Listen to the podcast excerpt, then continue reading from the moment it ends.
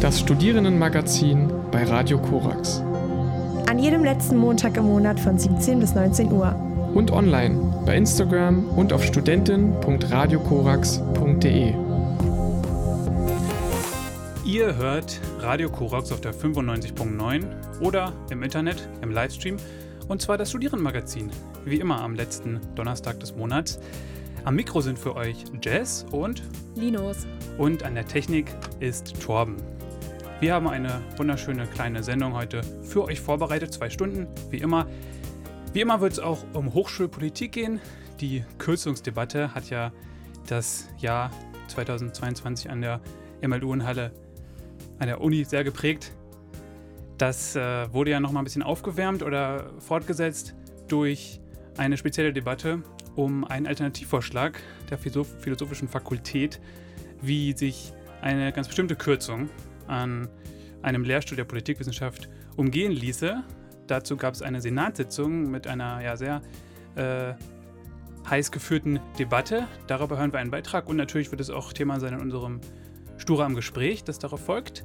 Außerdem haben wir eine ganz weihnachtliche Plätzchenbackshow für euch vorbereitet und noch vieles mehr. Denn ja, es ist der 26. Dezember, beziehungsweise halt der zweite Weihnachtsfeiertag. Deswegen frohe Festtage an alle, die es feiern. Und falls ihr es nicht feiert, einen wundervollen Montag. Aber wir sind ganz transparent. Wir sprechen aus der Vergangenheit zu euch. Wir sind nicht der Geist der vergangenen Weihnacht, aber der letzten Woche. ähm, und wir sind noch äh, ja, in Halle, sitzen hier im Studio. Ist aber natürlich oft so an Weihnachten, dass man nach Hause fährt, beziehungsweise dahin, wo man, wo man aufgewachsen ist, wo man herkommt. Jess, ist es bei dir auch so? Und wenn ja, wo geht's hin für dich? Voll. Also ich fahre eigentlich direkt am Anschluss nach der Aufnahme hier nach Hause ins schöne Thüringen. Wie mhm. sieht's bei dir aus? Fährst du heute noch nach Hause? Mhm, nee, ich fahre morgen und muss auch morgen noch äh, ein letztes Geschenk besorgen. Oh, kurz vor der Angst.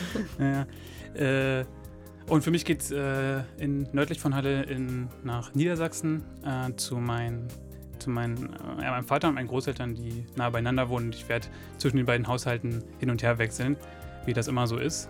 Äh, ja. Und ja, was ja oft so das Weihnachtsfest so definiert, so ein bisschen, ist das Essen. Habt ihr ein traditionelles Weihnachtsessen, was es jedes Jahr gibt bei euch?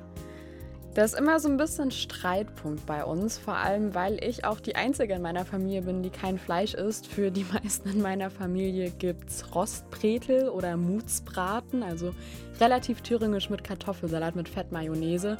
Für mich gibt es dann oft was anderes, das entscheide ich spontan. Vielleicht mache ich dieses Mal vegane Rouladen, weiß ich mhm. noch nicht. Wie ist es denn bei euch? Könnt ihr als Familie alle das gleiche essen? Ich bin, ich war nie Veganer, aber lange vegetarisch, mache aber ja bei meiner Familie und zu Weihnachten drücke ich auch mal ein Auge zu, deswegen werde ich dieses Jahr mitessen, wenn es äh, vermutlich wieder irgendeinen Braten oder so gibt. Allerdings weiß ich gar nicht genau, was es sein wird. Also wir haben jetzt nicht ein ganz bestimmtes Gericht, ähm, das wir jedes Jahr machen. Aber es wird sicherlich auch ja, bürgerlich deutsche Küche. So. Ja, dann guten. Na, na gut, äh, es ist jedenfalls Dezember, ob diese oder letzte Woche. Und deswegen hören wir jetzt Dezember von den No Waves. Das Studierendenmagazin bei Radio Korax.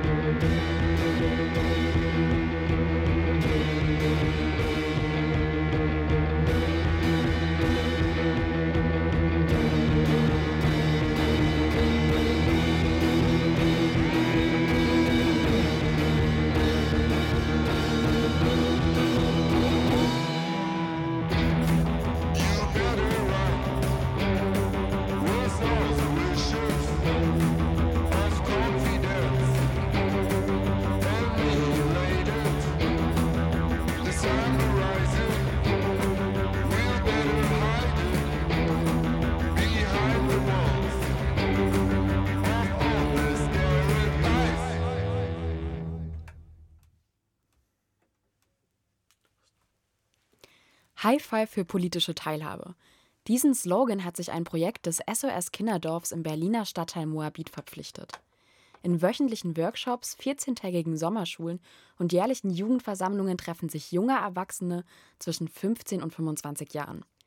Sie nehmen an gesellschaftlichem Geschehen teil, informieren sich über politische Entwicklungen und bilden fundierte Meinungen. Unsere Redakteurin Clara hat mit den beiden Projektkoordinatorinnen Kruscha Rode und Anja Fiedler gesprochen. Uns hört niemand zu. Das sei das vorherrschende Gefühl, mit dem die jungen Erwachsenen zum High-Five-Projekt kommen, überlegt Groscher-Rode. Gemeinsam mit ihrer Kollegin Anja Fiedler koordiniert sie die Veranstaltung, welche unter dem Titel High Five für politische Teilhabe im SOS Kinderdorf in Berlin angeboten werden.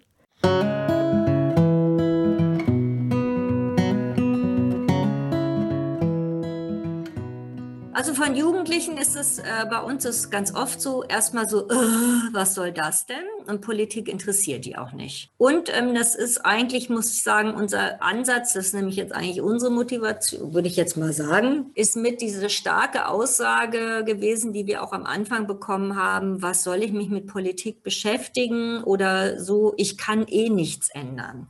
Also, dass sie sich selber als nicht irgendwie in irgendeiner Form wirkungsmäßig sehen, dass sie in irgendeine Wirkung hätten. Genau an diesem Punkt möchte High Five für politische Teilhabe ansetzen. Die Teilnehmenden erhalten einen Raum, in dem sie ihre eigenen politischen Interessen entdecken, Probleme in ihrem Umfeld identifizieren und zu sozial verantwortlichen Erwachsenen heranwachsen. Wir sind ja hier in einem Haus von SOS, der heißt Botschaft für Kinder. Und äh, das ist darauf ausgerichtet, also mit Jugendlichen wirklich für Jugendliche da zu sein, mit Jugendlichen in Kontakt zu kommen und auch politisch was zu bewegen. Und deshalb war schon klar äh, bei der Beantragung, also das ist, ähm, das ist ja mit europäischen Fördergeldern beantragt worden, unser ähm, Projekt, dort in diese Richtung zu gehen, dass wir, wir machen ja ganz viel für Jugendliche, also es gibt Berufsvorbereitung, es gibt ja alles Mögliche hier im Haus, aber dass wir jetzt mal in die Richtung gehen wollen, äh, politische Bildung, weil wir das auch aktuell als sehr wichtig äh, gesehen haben und das eben auch ein Bestandteil dieses Hauses ist, in dem wir sind ja, Botschaft für Kinder. Es gibt ja mehrere Standorte in Berlin von SOS Kinderdorf und das war immer ganz klar auch so ein Schwerpunkt, die politische Bildung hier im Haus. Die Workshops weisen eine inhaltliche Vielfalt auf. So liegt der Fokus unter anderem auf den Themen Politikverdrossenheit oder Klima. Die Teilnehmenden reflektieren auf Grundlage der UN-Kinderrechtskonvention über ihre eigenen Bedürfnisse und Befugnisse und entwickeln ein politisches Bewusstsein. Im Rahmen der Workshops können die Jugendlichen außerdem ihre eigene Umgebung in Moabit mitgestalten. Einen ähnlichen Ansatz verfolgen die Sommerschulen. Politische Inhalte werden in handwerkliche, kreative oder sportliche Aktivitäten integriert. So können die Teilnehmenden beispielsweise bei der Upcycling-Nähwerkstatt neue T-Shirts aus Stoffresten herstellen, während sie über die gesellschaftliche Entwicklung zum Fast-Fashion-Trend diskutieren. Bedeutsam sind ebenso die Versammlungen, die das Projekt auch für junge Erwachsene außerhalb Moabits bewerben. Jugendliche, die zumeist noch nie zuvor an einer Konferenz teilgenommen haben, können ihre Anliegen PolitikerInnen aller Parteien vortragen, wie beispielsweise Abgeordneten aus dem Berliner Senat. Außerdem setzen die Teilnehmenden eine Agenda für das kommende Jahr. Da alle Personen zwischen 15 und 25 Jahren an dem Projekt teilnehmen können und besonders Migrantinnen, sozial Benachteiligte und Menschen mit Behinderung dazu eingeladen sind, zeichnet sich die Gruppe durch divergente Mitglieder aus. Viele junge Menschen aus einem Projekt, das nennt sich Everest, das ist mit jungen geflüchteten Menschen, damals oft auch unbegleitete Jugendliche. Und dann haben wir, Abo ist so ein schuldistanziertes Projekt, so aktivierende Berufsorientierung. Das sind eher Jugendliche, die so aus allen möglichen schulischen Rastern gefallen sind und da dann eine, Chance bekommen, äh, über das Projekt doch noch in die Verselbstständigung zu gehen und sich einen Beruf zu äh, finden über Praktika.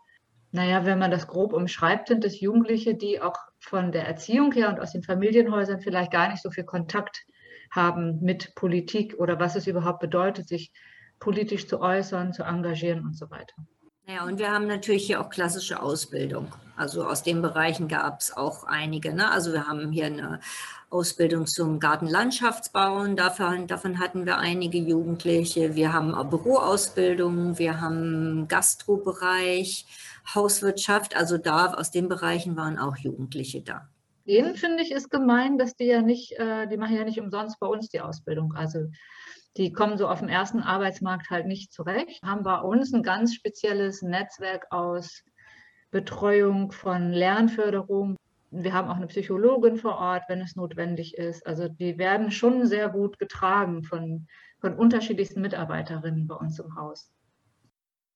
Jeder und jede hat mit der dargebotenen eigenen Meinung eine Wirkung. Um den Teilnehmenden dieses zu zeigen, beteiligten sich die Koordinatorinnen gemeinsam mit den 15- bis 25-Jährigen an Demonstrationen und Protesttänzen eigentlich ist uns ganz oft entgegengeschwappt, ähm, ich kann eh nichts machen, also warum soll ich mich damit beschäftigen? Und das ist schon was, wo ich denke, dass im Laufe der Zeit, also jetzt nicht von der, dass, dass sie jetzt unbedingt gemerkt hätten, weil das haben wir natürlich auch nicht hingekriegt, dass wir irgendein Gesetz geändert hätten oder sonst irgendwas, obwohl wir das mal vorhatten. Ähm, aber dass sie, glaube ich, dass es trotzdem spannend ist, sich zu beschäftigen und dass Nichtbeschäftigung auf jeden Fall schlechter ist und auf gar keinen Fall was bewirkt, als sich zu beschäftigen. Oder eben auch mal auf Demos zu gehen, was wir gemacht haben, oder auf Protesttanz zu gehen. Äh, wir haben ja alles Mögliche gemacht. Das ist, glaube ich, schon so, ich hatte den Eindruck, dass es, weil sie dann auch zum später dann auch mal selber so Themen äh, für sie vor, für sich vorgeschlagen haben, auf die wir gar nicht gekommen wären, hatte ich schon den Eindruck, dass mit der Beschäftigung und mit dem das erste Überwinden von, öh, was soll das denn, schon ganz schön viel in Bewegung gekommen ist. Was ähm, ich fand, was ganz klar auch deutlich geworden ist, dass dieses ähm, Abstraktum Politik, das irgendwelche oberen äh, Leute machen, dass es über diese Art der Beschäftigung und, und, der Auseinandersetzung dann irgendwann nicht mehr so abstrakt war, sondern wenn sie gelernt haben, dass Politik schon da anfängt, wo man sich äußert, wo man eine Meinung vertritt, wo man einen Standpunkt hat, wo man sich solidarisch zeigt oder wie gesagt auf der Demo mit einer großen Gruppe unterwegs ist, wo man dann auch so die Kraft der Gruppe merken kann. Ich glaube, durch diese Eindrücke haben sie schon verstanden, dass Politik was ist, was jeden betrifft. Und zu den Lehrerinnen, da haben wir ganz klar gespiegelt bekommen, dass über ähm, den Austausch bei uns in der Gruppe, die eben sich auch so als Persönlichkeit weiterentwickelt haben, dass die sich unheimlich gemacht haben, so in ihrer eigenen Art, wie sie sich dann äh, in der Gruppe weiterhin präsentiert haben oder dass sie eine Art Selbstbewusstsein dazu gewonnen haben, was sich dann zum Teil eben auch auf ihre schulische Leistung ausgewirkt hat, aber insbesondere auf ihre Art. Auch im internationalen Vergleich war das Projekt erfolgreich. 2020 beteiligte sich High Five am Wettbewerb um den Regio Stars Award.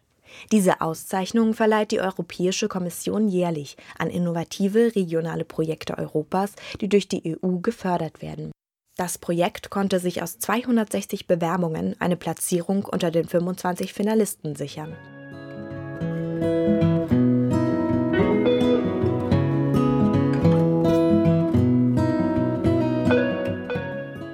Die Gesamtinvestition für das High Five Jugendrechte im Quartierprojekt beläuft sich auf rund 150.000 Euro. Der Europäische Fonds für regionale Entwicklung beteiligte sich daran im Programmplanungszeitraum 2014 bis 2020. Mit der Priorität nachhaltige Stadtentwicklung unterstütze der Fonds im operationellen Programm Berlin mit rund 100.000 Euro. Inhaltlich waren wir zum Glück recht frei. Das war auch das, was, was wir voll ausgeschöpft haben, sage ich mal, dass wir da viel Spielraum hatten und uns da beim Machen auch erproben durften. Finanziell war es schwierig, weil wir neben dem recht begrenzten Budget auch an bestimmte Räumlichkeiten gebunden waren. Selbst wenn wir dann gesagt hätten, wir hätten zum Beispiel das war ja aufgegliedert in drei Säulen im Prinzip. Ähm, wir hatten immer Workshops und dann hatten wir die Summer School und die Jugendversammlung. Und hätten wir die mal dezentral durchführen wollen, wäre das zu dem Zeitpunkt nicht gegangen, weil wir eben, was das betraf, doch recht gebunden waren. Ja, und es ist ein ganz hoher, also ich kenne das jetzt auch von anderen Projekten, es ist äh, die europäische Förderung. Ist ja cool, dass es das gibt und alles. ein unglaublicher Verwaltungsaufwand. Also man, wir hatten eine Frau hier, eine extra Stelle praktisch, die das überhaupt alles abgerechnet hat. Das hätten wir ja gar nicht machen können. Ne? Wir waren ja inhaltlich beschäftigt. Also das finde ich schon eine Hürde, die uns auch, muss man sagen, für Folgeprojekte abgeschreckt hat. Seit die Förderung des Europäischen Fonds ausgelaufen ist, wurde das Projekt verkleinert und finanziert sich allein durch den Träger, das SOS Kinderdorf. Weil das ja wirklich unglaublich äh, gut funktioniert hat, machen wir weiterhin schon auch Workshops. Weniger allerdings, aber wir machen die zwei großen Veranstaltungen im Jahr noch, diese Summer School, die wir jedes Jahr gemacht haben, und die Jugendversammlung. Also das ja. war eh klar, das war auch bei SOS relativ klar, dass das immer implementiert äh, wurde.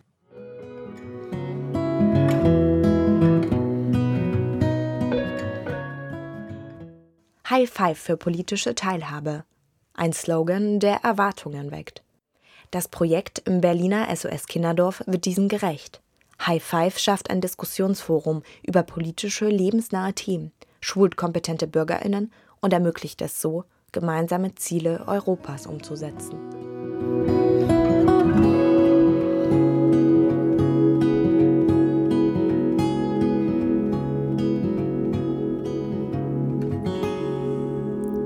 Das war unsere Redakteurin Clara, die mit den Koordinatorinnen Groscha Rode und Anja Fiedler über das Projekt High Five Jugendrechte im Quartier des Berliner SOS Kinderdorfs gesprochen hat.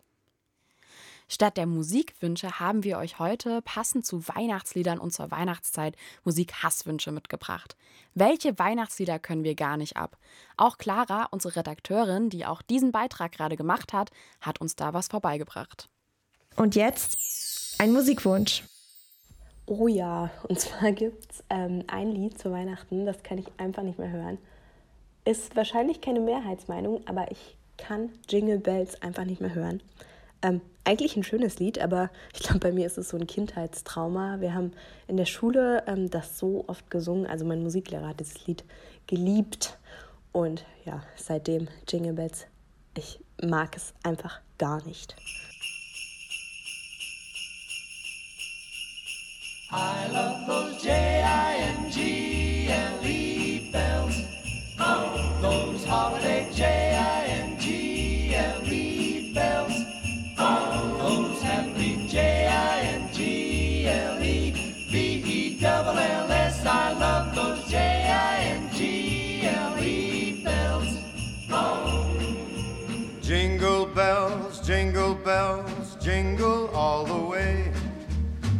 what fun it is to ride in a one horse open sleigh. Jingle bells, jingle bells, jingle all the way. Oh, what fun it is to ride in a one horse open sleigh.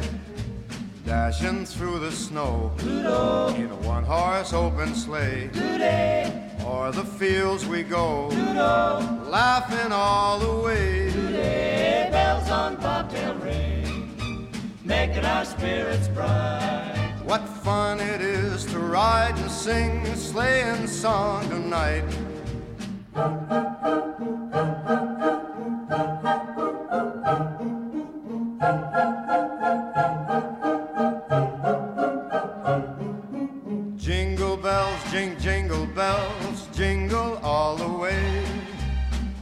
What fun it is to ride in a one horse open sleigh. I love those J I N G L E bells. Those holiday J I N G L E bells. Those happy J I N G L E B E double L S. I love those jingle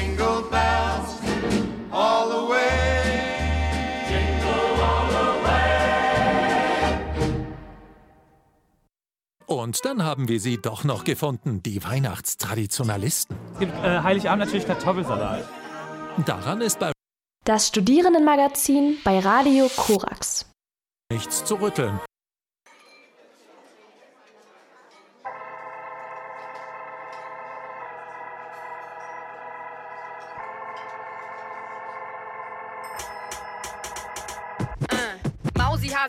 Baby, Cutie, Honey, Sweetie. Mein Blick will deine Sprüche töten, doch es funktioniert nie. Du fragst mich, wieso ich so verunsichert bin. Mit dem Lächeln im Gesicht wäre ich doch viel schöner. Du stinkst aus dem Mund wie ein fauliger Döner. Sehnst dich peinlich nach Aufmerksamkeit. Nimmst meinen Arm, um mich etwas zu fragen. Ich werde rot, wäre gerne kampfbereit. Es ist Sommerzeit und ich trage kurze Hosen, weil es Sommerzeit ist. Doch du wirkst gepisst, wenn ich dir sage, dass du mir nicht auf den Arsch starren sollst. Denn auf meiner Hose steht für dich nur Einladung. Fick dich und deine Generation. Fick dich und deine toxische Reproduktion. Wir lernen heute gemeinsam nochmal buchstabieren. Das R zu dem Respekt und das H zu dem Ir. Sag mir nochmal, dass ich lächeln soll. Und ich spuck dir in dein Bier. Wenn du einfach mal die Fresse halten könntest,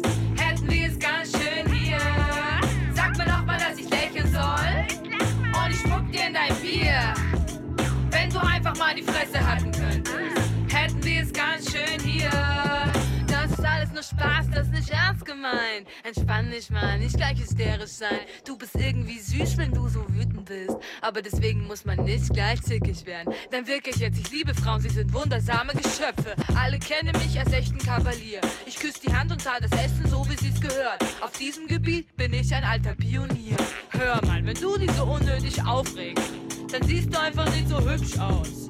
Und das finde ich schade, weil mit so einem Körper wäre das doch verschwendete Qualität.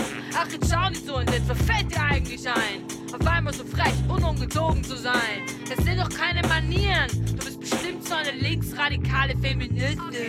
Ich finde sie langsam wirklich anstrengend, diese Darstellung deiner Macht. Ich bin keine Puppe, der du ein Lächeln aufkleben hörst nicht zu, du willst auch nicht, du hast es nie gecheckt.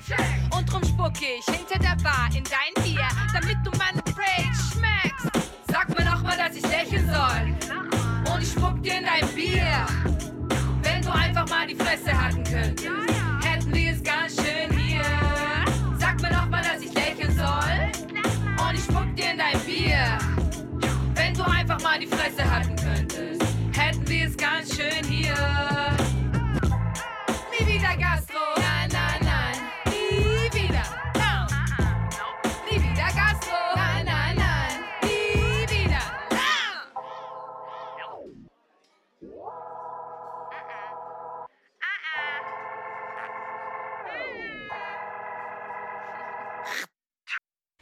Am 7. Dezember hat der Senat der Uni Halle über die Zukunft des Politikwissenschaftsstudiums entschieden.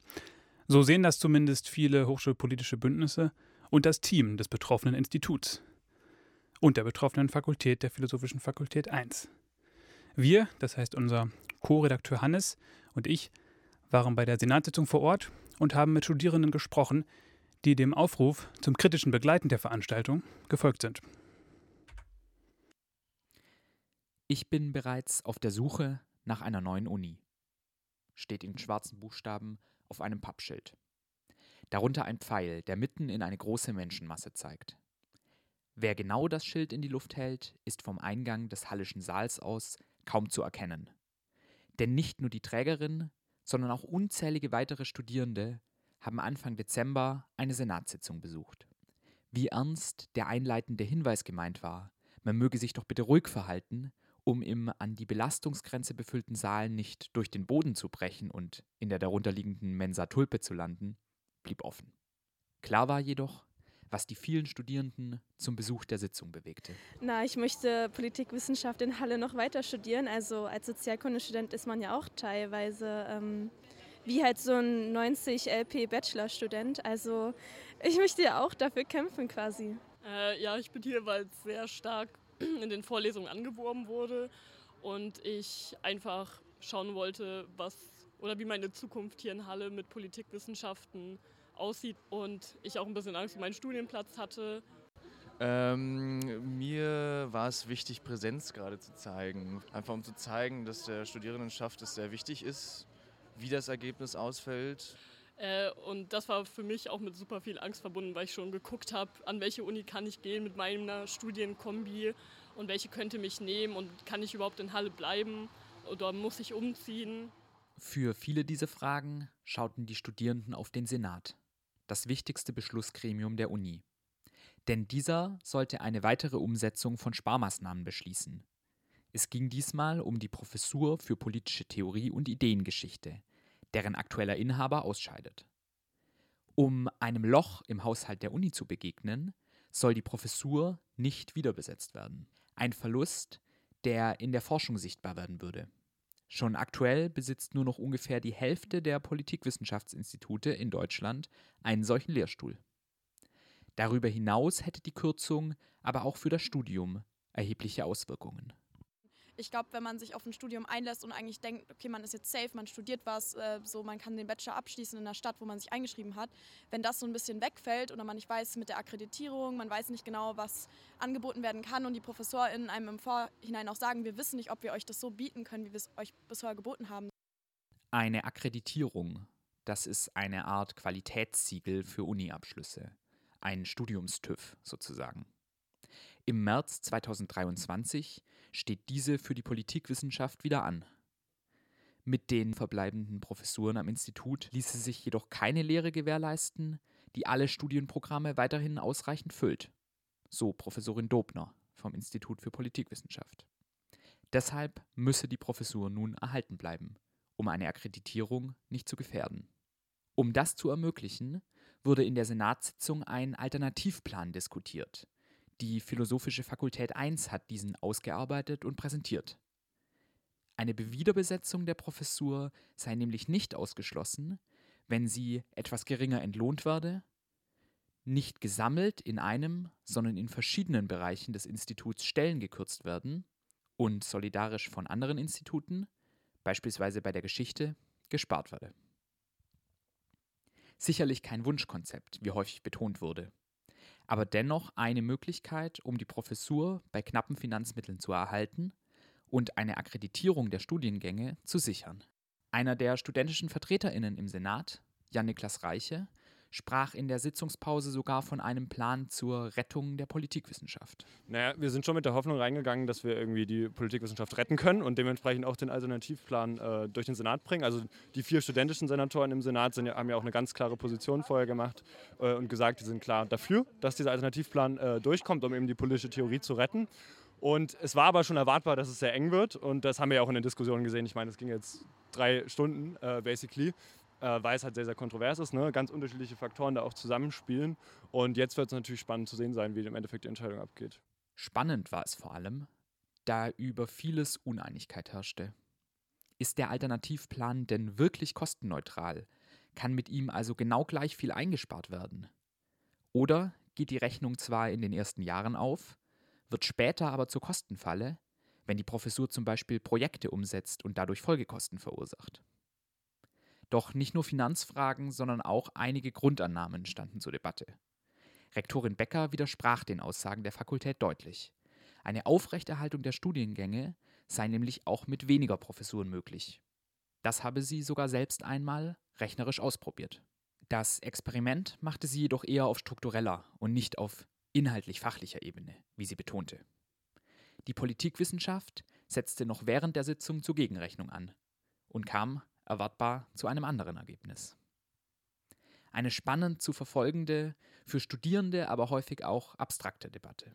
Ich fand es auf jeden Fall auch mega spannend und interessant zuzuhören. Ich fand nur, teilweise ist es mir schwer gefallen, so mich wieder daran zu erinnern, dass es jetzt wirklich um unser Studium geht. Also es war so teilweise auch echt weit weg von dem, worum es im Kern auch ging. Also natürlich muss man auch an die verwaltungs- und die finanztechnischen Sachen, das ist ja auch der Kern des Problems so, aber teilweise fand ich es sehr schwer, dann mich wieder darauf zurückzubesinnen, dass es jetzt wirklich eine tiefgreifende Entscheidung ist, die mich auch ja, super doll betrifft.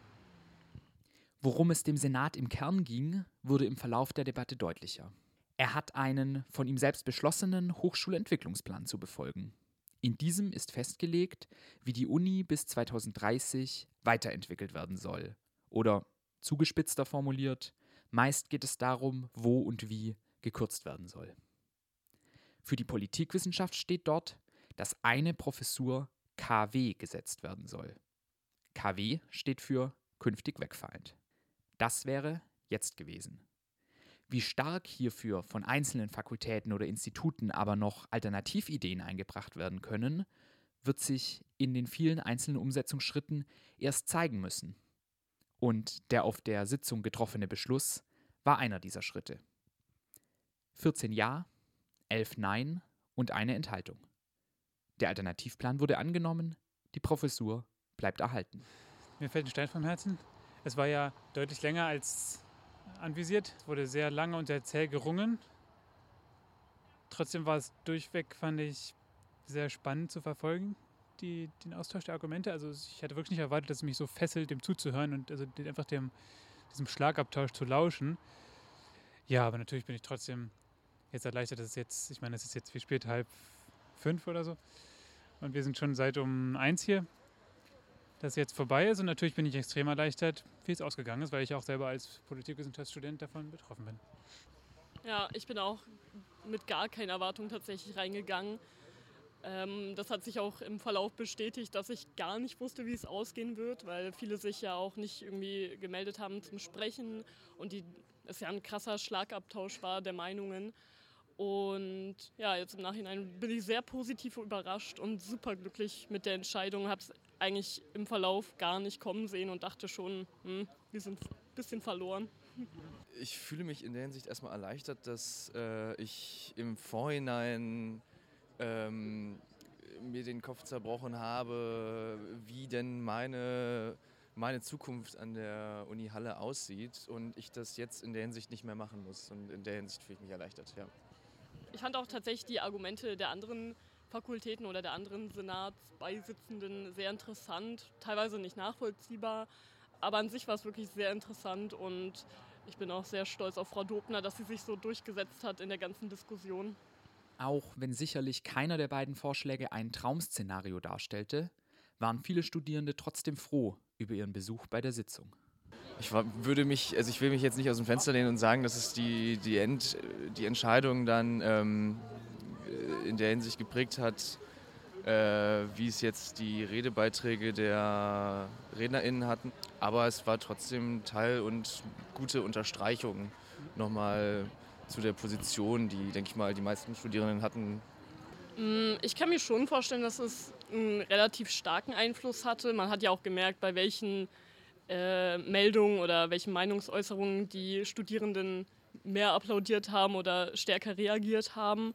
Und ich kann mir schon vorstellen, dass einige Leute des Senats dachten, okay, wenn hier so eine starke Präsenz ist und die Leute auch so an dem Fach hängen und so an dieser Entscheidung hängen, auch wegen ihrer Zukunft eben, dass sie sich eher dann für den Vorschlag von Frau Dobner ausgesprochen haben oder sich dafür gemeldet haben. Das hat die Atmosphäre deutlich verbessert, weil es gezeigt hat, um welche Leute es geht. Es geht ja um die Studierenden in dem Moment und die konnten eben wirklich klar ihre, ihre Meinung dadurch kundtun, auch welche Positionen sie unterstützen. Ähm, ja, ich glaube auch, dass einfach zu zeigen, dass die, die im Endeffekt auch davon betroffen sind, ähm, das sind ja nicht die, ja auch die Professoren, aber in größerer Mehrheit ja die ganzen Studierenden. Und wenn die betroffene Personengruppe dann einfach anwesend ist, dass vielleicht den Leuten auch nochmal ähm, ja, schwerer fällt, dann eine Entscheidung gegenzutreffen. Ja, damit sind wir auch schon beim Thema. Jess, äh, wir waren ja beide auch, also wir hatten das gar nicht geplant oder wussten gar nicht davon, dass wir, glaube ich, äh, also als wir dort waren, aber wir waren ja beide auch bei dieser Sitzung, von der wir eben gehört ja, genau. haben. Und gerade eben hat ja auch zum Schluss nochmal die eine Person gesagt, äh, das hat, sie kann es nicht mit Sicherheit sagen, aber es hat sicherlich auch was bewirkt, dass so viel Präsenz gezeigt wurde. Ja, total. Wie hast du das wahrgenommen? Also ich glaube, also ich denke, ich würde mich der Person anschließen. Ich glaube auch, dass es vermutlich was bewirkt hat, weil es war, es war so voll. Ähm, ich weiß noch, dass die, ich glaube, die Präsidentin war das, also die höchste Person an der Universität. Direktorin. Genau, die Direktorin hm.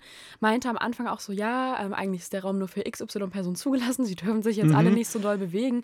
Da dachte ich so, oh krass. Also es war so voll. Ähm, wir haben uns dann auch dagegen entschieden zu sitzen und haben uns alle hingestellt, damit mehr Personen Platz haben. Ich glaube, es waren über 100 Studierende da. Es war ja Wahnsinn. Und das natürlich ähm, hat natürlich eine krasse Symbolik, wenn so viele Leute da Anteil nehmen. Und ähm, mhm. ich glaube, es hat schon auch nochmal Druck aufgebaut und vor allem auch gezeigt, dass wir Studierenden auch nicht einfach alles hinnehmen, was teilweise über die Köpfe vieler anderer Leute hinweg entschieden wird.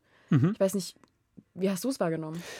Ja, was noch zu der, zu der reinen Präsenz, also allein die Präsenz im Raum war irgendwie schon beeindruckend. Was da ja noch dazugekommen ist, ist die Lautstärke, die ja, von uns ausgegangen ist. Also es wurde ja immer lautstark applaudiert und gejubelt, und wenn, geboot manchmal. wenn für den Alternativvorschlag argumentiert wurde. Oh ja, und eben auch geboot und gemurrt, ja. äh, auch wenn zum Beispiel die Direktorin gerade gesprochen hat. Und ich will mich zu weit aus dem Fenster lehnen, aber es war sicherlich eine ganz andere Atmosphäre, als ja. die SenatorInnen das gewöhnt sind von so einer Sitzung. Und deswegen könnte ich mir schon vorstellen, dass dem einen oder anderen das vielleicht auch in, in deren Entscheidungen mit rein, mit rein gewirkt hat, weil viele vielleicht auch einfach keine Lust hatten, dann sich nach der Sitzung, wäre jetzt ja Schluss anders ausgegangen, sich von den Studierenden den Kopf abreißen zu lassen. Jetzt mal übertrieben gesprochen. Also es hätte ja bestimmt, äh, bestimmt einen großen äh, negativen Stimmungsausbruch gekommen. Äh, aber ja, äh, du warst ja kürzlich in Jena. Ja, genau. Und dort wurde, ging es noch darüber hinaus, also das war jetzt einfach nur quasi eine, eine Begleitung, die Anwesenheit von Studierenden während einer solchen dreistündigen Sitzung, aber dort wurde ja für ich glaube, eine Woche oder über eine Woche der größte Hörsaal der Uni, der Audimax, besetzt. Auch aus einem ähnlichen Grund, nicht was, gegen Kürzung. Also was war der genaue Kontext und wie, wie war das für dich, dort zu sein? Mhm. Genau, also ich war an der Universität Jena. Dort haben Studierende ähm, den Audimax besetzt, also den Hörsaal 1, den größten Hörsaal der Universität Jena. Und zu dem Zeitpunkt war das fast eine Woche lang tatsächlich. Und zwar war der Hintergrund vor allem, weil der Lehrstuhl für Geschlechtergeschichte, also an dem Institut für Geschichte, nicht neu besetzt hätte werden sollen, nachdem die Professorin ähm, dann in Rente gegangen wäre. Also es ist schon so ein bisschen ein ähnlicher Hintergrund auf jeden Fall. Beides sind Lehrstühle, die von Kürzungen betroffen waren, die nicht hätten neu besetzt werden sollen. Und ähm, bei beiden, also sowohl in Halle als auch in Jena, gab es halt studentische Selbstorganisierung und studentischen Protest. Mhm. Und der Protest an der Universität Jena, also jetzt inzwischen ist nicht mehr der Audimax besetzt, sondern ein anderer Hörsaal.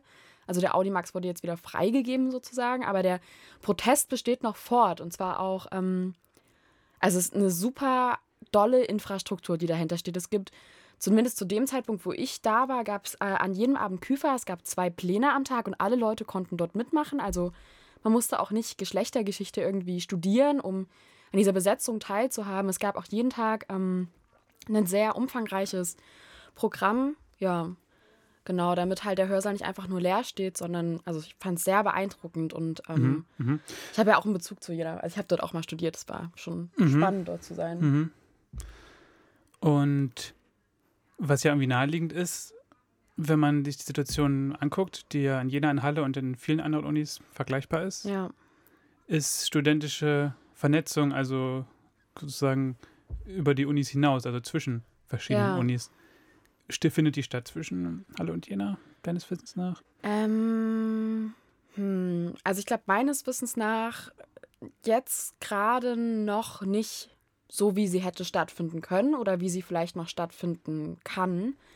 Ähm, die, Universität, äh, die Universität in Erfurt, also die Bibliothek, die war ja auch eine Zeit lang besetzt, aber ich glaube nur für einen Zeitraum von ein paar Stunden, weil da auch gekürzt werden sollte. Also die Öffnungszeiten sollten verkürzt werden und so weiter und so fort. Und ich weiß, dass es zwischen der Universität Erfurt und der Universität Jena auf jeden Fall rege Vernetzung gab.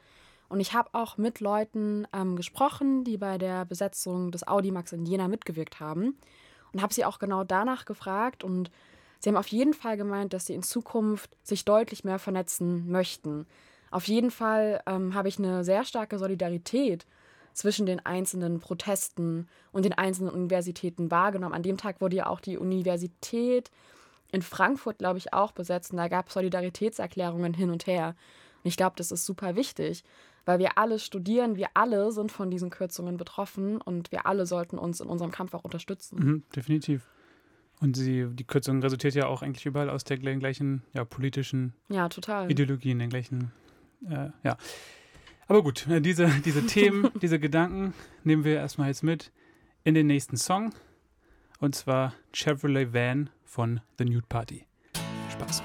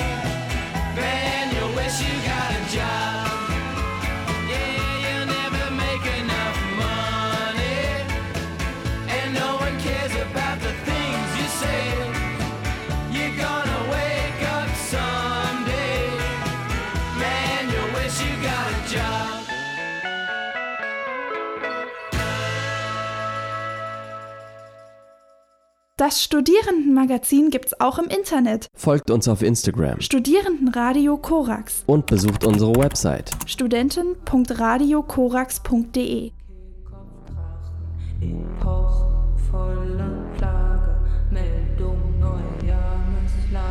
Schwarzland Kaskade, Kaffee auf der Couch, schneide mir wochenlange Kleid aus selbst mit Kleid aus. Achtung, Durchsage, ein Storno an Kasse 4. Die junge Lady hier weiß wohl nicht, was sie will. Über die da Weg für ein Jet Set Live. Nebellandschaft, Mischkonsum, ich bin fly. Deutsche Bahnverspätung wegen Kuh auf dem Gleis. Hefe, Weizen, Bord, Bordbistro sie an dir vorbei. Achtung, Achtung, Durchsage. Herz sagt, tanz, tanz, tanz. Achtung, Achtung, Durchsage. Bauch sagt, run, run, run.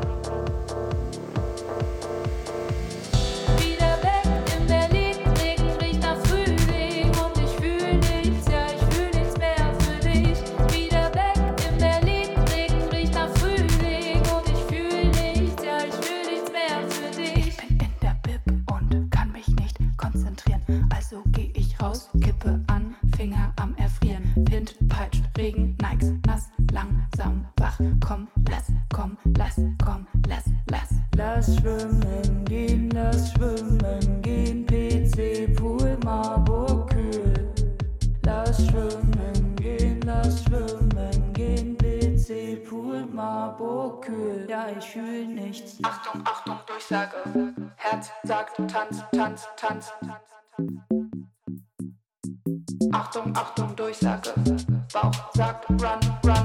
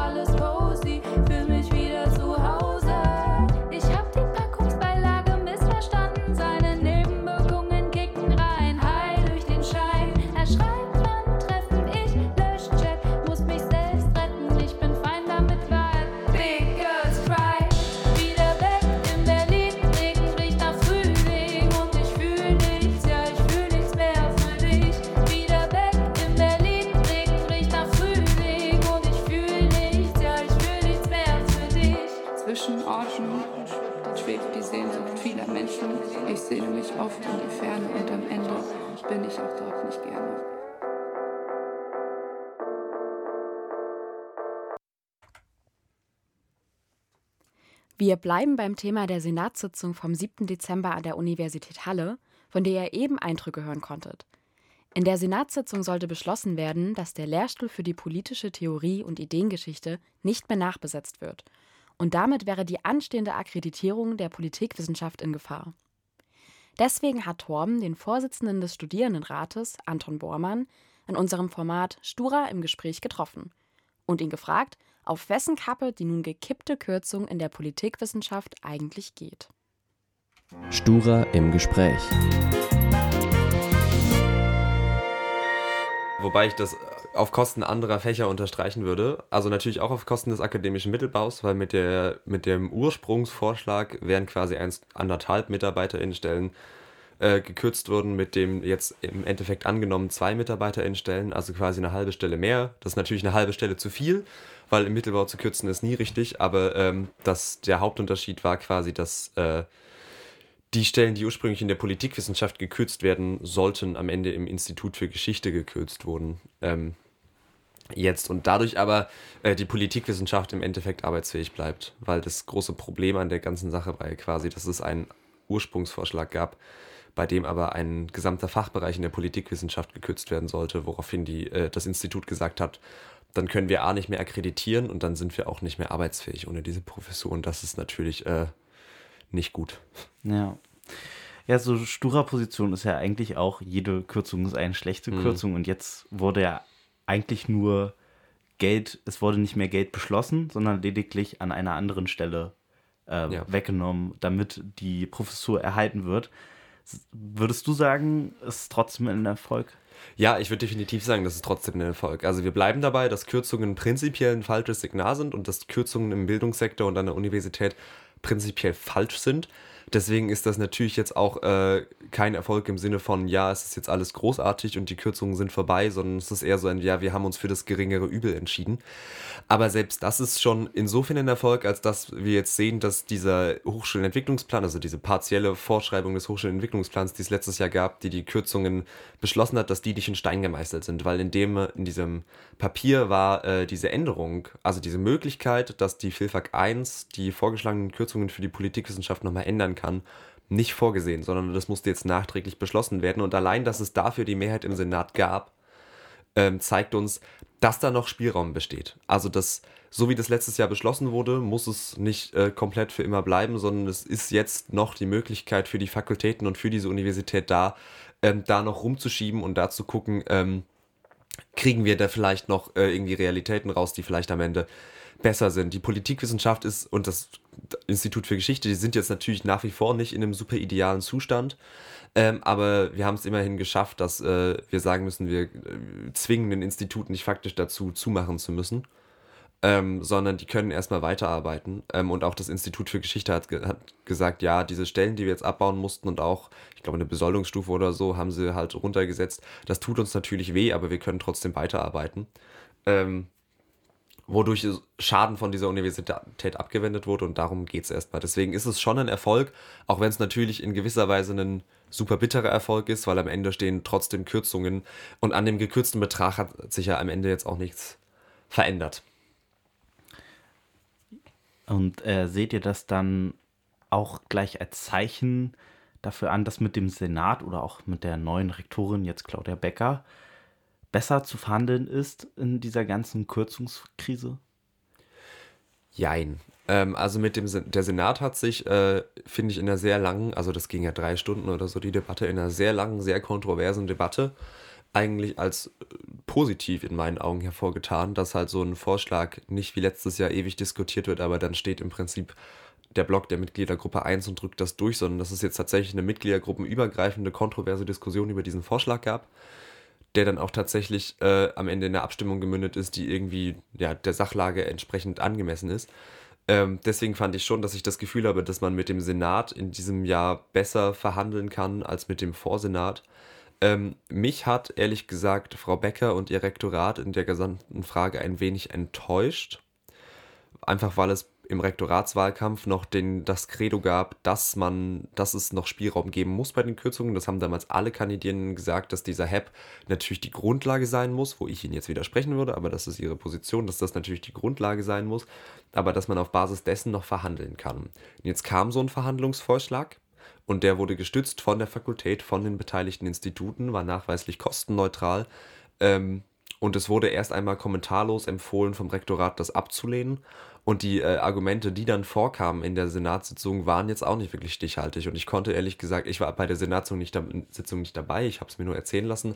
Aber aus den Argumenten, die ich äh, erzählt bekommen habe vom Rektorat, kann, kann ich bis heute nicht ähm, richtig rauskristallisieren, warum man da die Position hatte, gegen diesen Vorschlag zu stimmen.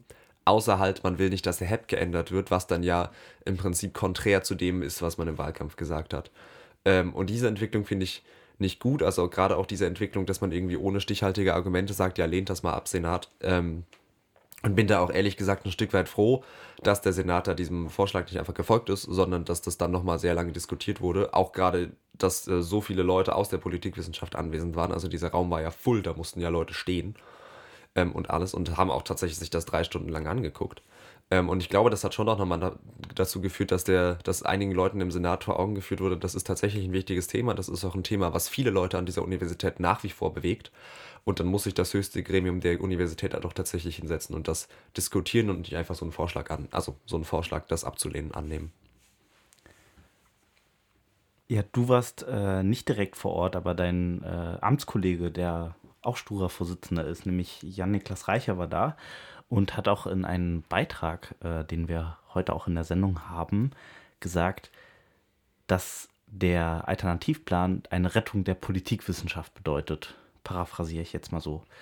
Ist jetzt die Politikwissenschaft mit den, mit den Alternativplan gerettet?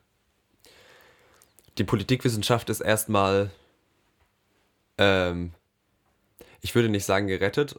Also ja, für den Moment ja. Sie ist gerettet für den Moment, aber äh, langfristig stehen wir immer noch vor dem Problem einer unterfinanzierten Uni und das betrifft am Ende alle Fakultäten, das betrifft am Ende alle Institute.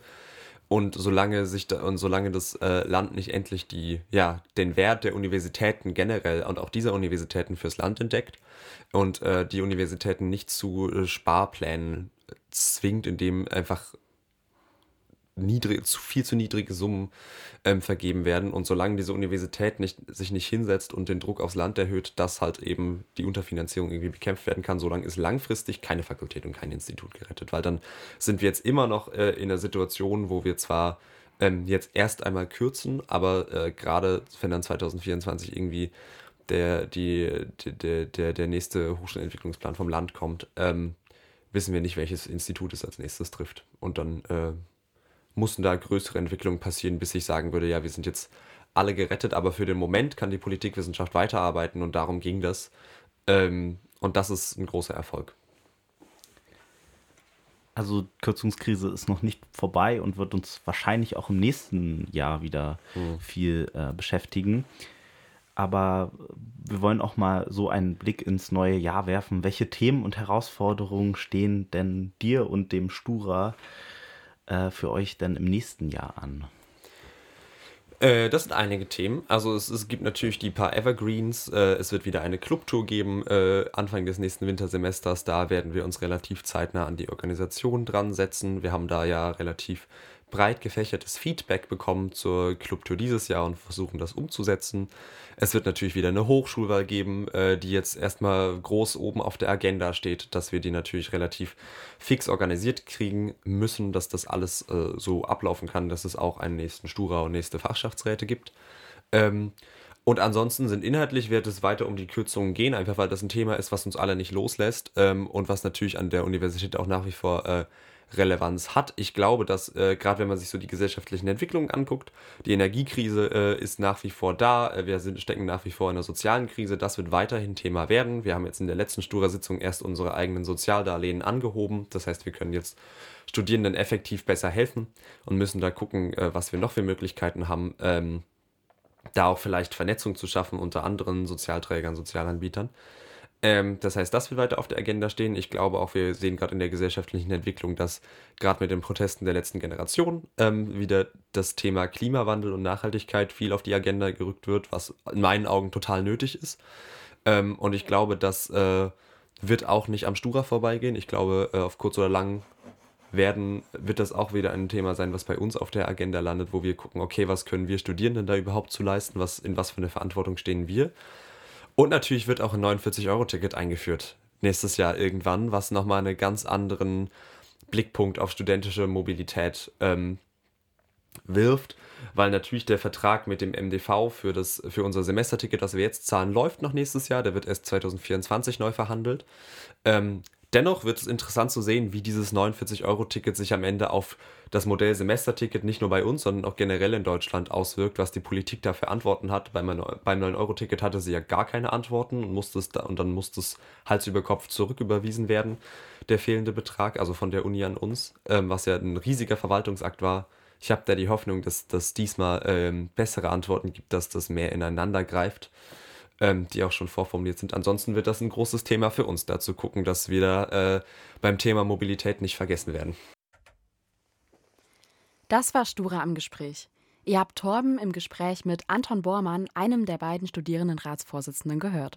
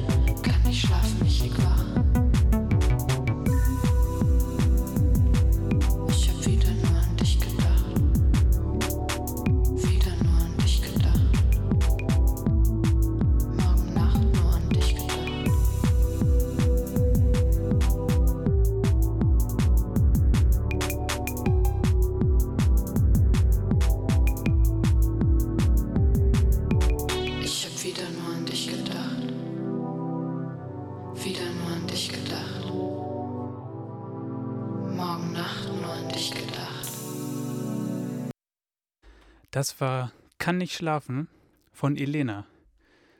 Und als Kind konnte ich auch immer nicht schlafen vor dem Tag von Heiligabend, weil ich so aufgeregt war und mich auf meine Geschenke gefreut habe. Und ja, weil es ja eine Weihnachtssendung ist, haben wir die Musik Hasswünsche heute drin. Wir haben ja schon ein paar gehört. Und ein Song, den ich persönlich nicht ausstehen kann zu, zu Weihnachten, ist Frosty the Snowman. Und zwar in einer ganz bestimmten Version. Also ich kenne auch, glaube ich, nur diese eine Version, die ich nämlich damals immer gehört habe äh, auf einer CD, die in, die in meinem Haushalt nämlich aufgewachsen bin, ja ziemlich oft lief, gerade zur Weihnachtszeit. Nämlich eine, Weihnachts-CD der A Cappella-Band Baby Bob. Ich will jetzt auch gar nicht so ein Shade auf diese Band werfen. Das zählt auch viele schöne weihnachtliche Tracks, wenn man diese Art von Musik mag. Aber Frosty the Snowman, ich weiß nicht, dieses Lied ist so stressig einfach, so hektisch, so als hätte jemand fünf Kaffee getrunken. Und ja, deswegen werde ich jetzt gezwungen, das zu hören. Und jetzt ein Musikwunsch.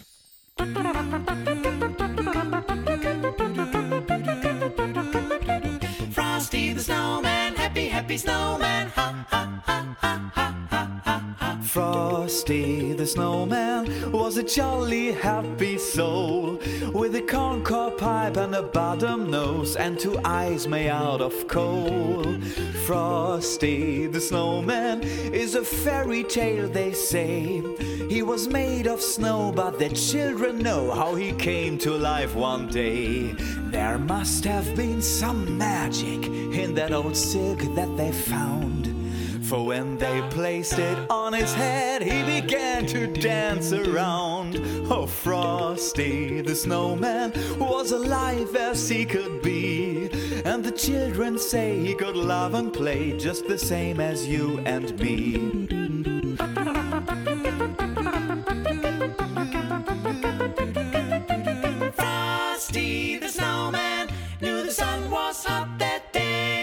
So he said, Let's run and we'll have some fun now before I melt away.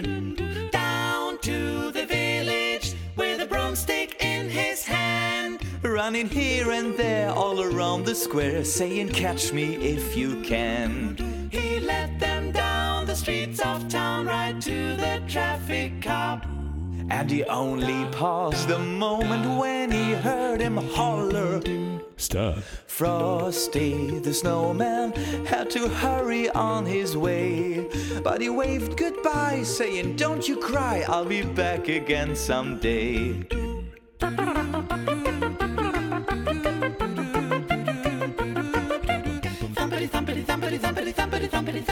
Just look at Frosty go over the hills of snow. Over the hills of snow. Over the hills of snow. Over the hills of snow. Over the hills of snow.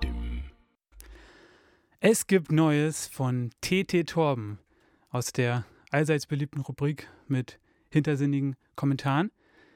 Dieses und das erste Mal in der Geschichte der noch jungen Reihe geht es um das TikTok-Phänomen des Maus-Moments. Hat mir persönlich auch noch nichts gesagt. Hören wir mal rein. Post von TT Torben.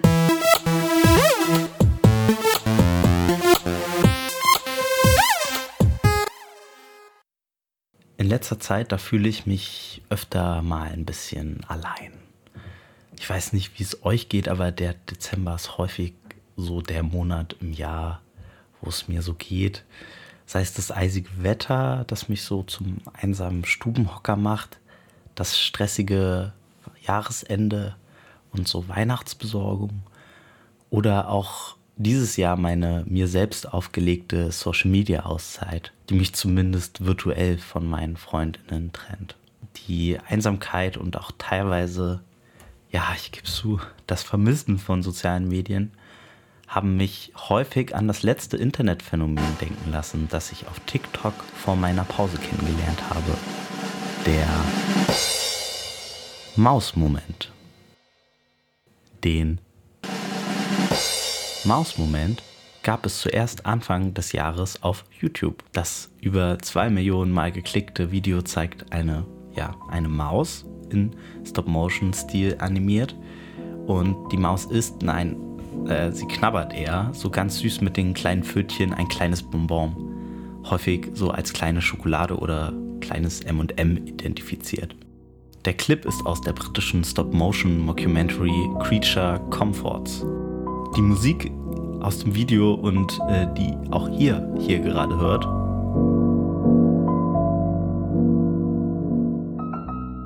die ist von Austin Farewell und heißt New Home. Eine verlangsamte Version. Irgendwie ganz berührend auf eine ganz simple Art, eigentlich die perfekte Hintergrundmusik für allerlei Tätigkeiten. Ein User auf YouTube schreibt zum Video auch, This video, they, this experience has changed my life perspective. The simplicity of the piece and yet the complexity of the message is awe inspiring. The video is a critique of modern day living. The video starts with a grey mouse eating what is described as chocolate. The chocolate has a red color which can symbolize life, and the mouse eating the chocolate as aging. With a mundane look on his face and a few bites, we repeat the cycle, indicating a new day has come. Every day we see him with the same color of chocolate, with the yellow chocolate and the green chocolate being just out of reach. The yellow chocolate may symbolize happiness and green symbolizing renewal. This may indicate that happiness is out of reach and that the days that are passing will never come back. ziemlich viel reininterpretieren und Verantwortung für eine so kleine Maus, die jetzt zum YouTube-Star wird. Und hier hält das Ganze ja auch noch gar nicht an, denn der kleine Star er landet auch auf TikTok. Ein kurzer Clip aus dem ursprünglichen 10-minütigen YouTube-Video landet dann Mitte des Jahres auf der Kurzvideoplattform. Mit dem Text versehen POV That One Kid Eating Lunch Alone geht der mausige Star auch auf TikTok viral. Also Point of View, man selbst solle die Position der Kamera einnehmen und That One Kid Eating Lunch Alone heißt frei übersetzt so viel wie das eine Kind, das Mittag alleine ist. Ziemlich fiese Wendung eigentlich des ursprünglichen Videos mit dem süßen Titel Mouse eating M&Ms with peaceful music for 10 minutes. He will keep you company and be your friend. Aber auch TikTok lässt nicht lange auf sich warten und kehrt bald zu den wholesomen ursprünglichen Kontext und Wurzeln des YouTube-Videos zurück. Bald wird die Musik New Home, also ihr wisst schon, die, die hier so im Hintergrund dudelt, diese Musik wird synonym mit dem Genre der Mausmomente auf TikTok. Und so filmen zu Anfang viele Menschen, vor allem ihre oder fremde, vermeintliche Väter, die gerade essen, meist für sich alleine und in die Fähre, Ferne starrend und halt einfach ihr Essen genießend. Ja, und das erste Video, das ich in diesem Genre oder in diesem Meme-Container so gesehen habe, war ungefähr so, ein Vater saß auf einem Trampolin, wurde von seiner Tochter gefilmt, wie der Vater auf sie wartet und er sitzt halt auf diesem Trampolin und schaut einfach nur in den Himmel und macht, also genießt einfach diesen Moment. Ja, und in meiner Erinnerung ist der Himmel nicht einfach nur ein Himmel, sondern auch so orange gefärbt und ein Sonnenuntergang zu sehen. Kann aber auch sein, dass es einfach nur ein ganz normaler Himmel war. Und der Text wieder auf dem, äh, auf dem Video ist POV My Dad Living His Mouse Moment. Und ich glaube, der ganze Appeal oder warum mich das Video so, warum das immer noch in meinem Kopf ist, weil ich das so schön finde, einfach die Momente so zu genießen, wie sie kommen. Einfach ohne Beschallung, einfach nur essen. Also ohne soziale Medien, Nachrichten lesen, Podcast hören oder whatever. Diese, diese vermeintliche Produktionssteigerung oder auch einfach nur das sinnfreie Stilllegen des, der eigenen Gedanken durch Dauerbeschallung, das zu vermeiden.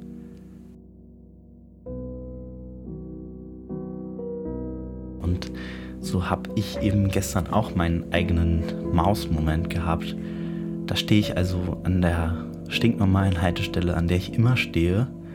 Die Sonne scheint allerdings, was ja in letzter Zeit relativ selten geworden ist.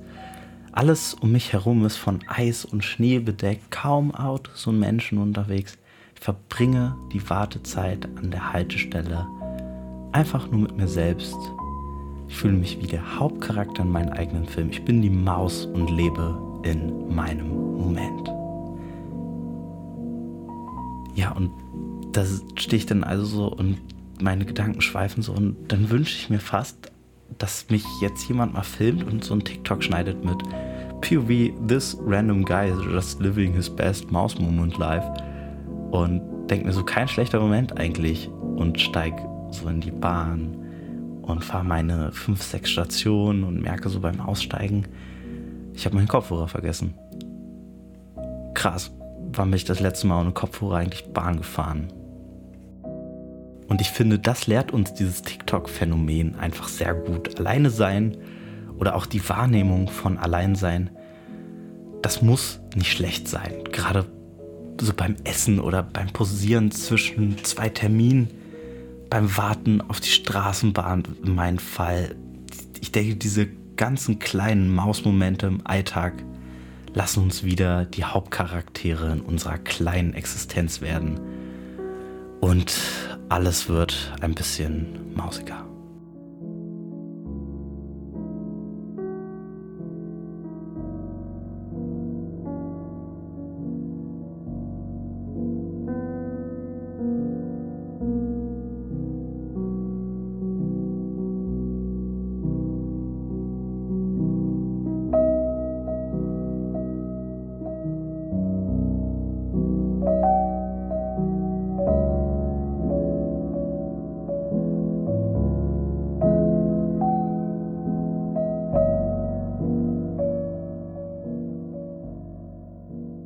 Post von Tété Torben.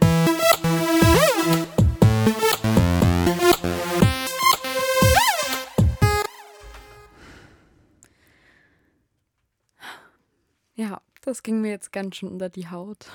Mhm. Ich fühle mich gerade ein bisschen melancholisch. Ich weiß nicht, wie es dir geht, Linus. Ja. Hattest du auch so einen Mausmoment vielleicht die letzten Tage? Ja, gute Frage. Das habe ich mich gerade auch gefragt. Ich habe ja auch gerade zum ersten Mal von Mausmomenten erfahren. Eins ist mir noch aufgefallen. Ein bisschen ironisch ist es ja auch, oder vielleicht ist es ja auch gerade sehr äh, ähm, vielsagend, dass gerade auf TikTok dieses, dieses, dieses Phänomen Mausmoment so beliebt, beliebt, geworden ist äh, und sich Leute da reinfühlen, weil ja eigentlich gerade TikTok oder andere Social Media Apps einen ja davon abhalten können, zumindest, solche Mausmomente selber zu erleben, oder? Und vielleicht gibt es viele Leute, die durch das ständige Konsumieren von Mausmomenten von anderen Leuten auf ihrem Handy sich selbst ihre eigenen Mausmomente nehmen. Ähm, aber nur so ein kleiner Gedanke, der mir gekommen ist. Das klingt sehr weise auf jeden Fall. Um deine, auf deine Frage zurückzukommen. Ich habe gestern äh, lange Zeit damit verbracht, äh, einen Beitrag zu schneiden, den wir auch gleich noch hören, um das schon mal anzuteasern. Und war dann sehr, sehr fertig und habe nur gesessen die ganze Zeit und vom Bildschirm gesessen und musste deswegen noch mal ein bisschen an der frischen Luft rumlaufen.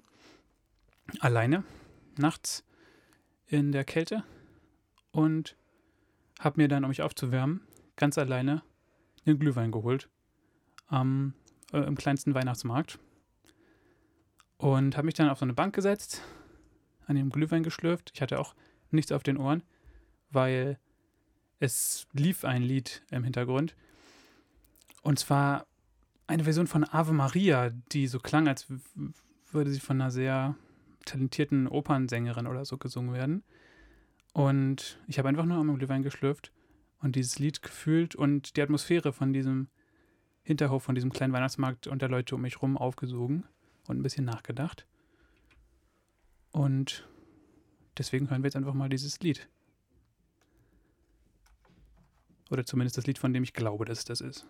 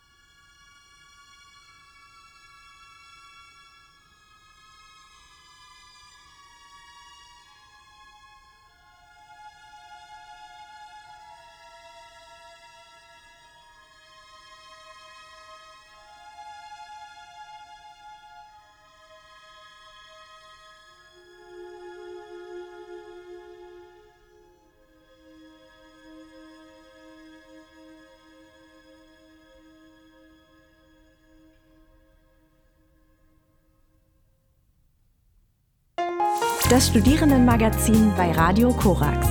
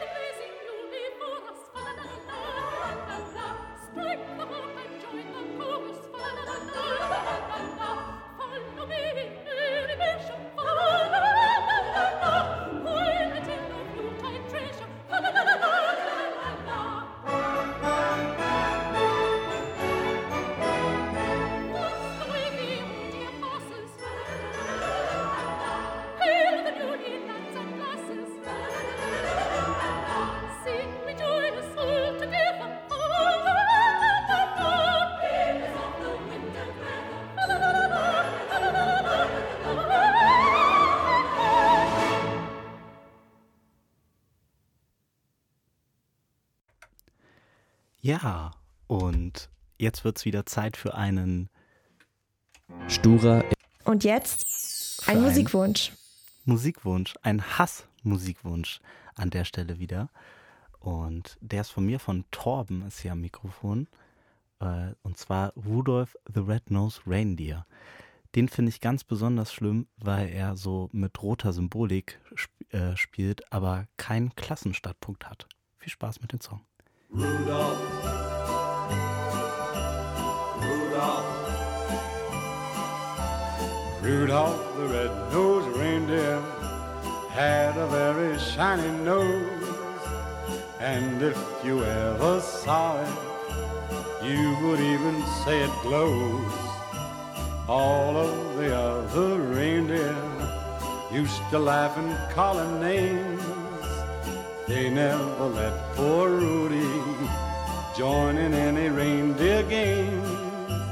Then one foggy Christmas Eve, Santa came to say, Rudolph, with your nose so bright, won't you guide my sleigh tonight? Then how the reindeer loved him as they shouted out with glee. Rudy the red-nosed you'll go down in history.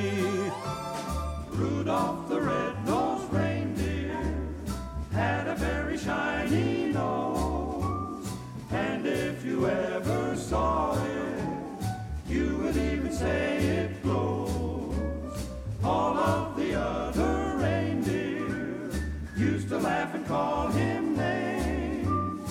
They never let poor Rudolph join in any reindeer.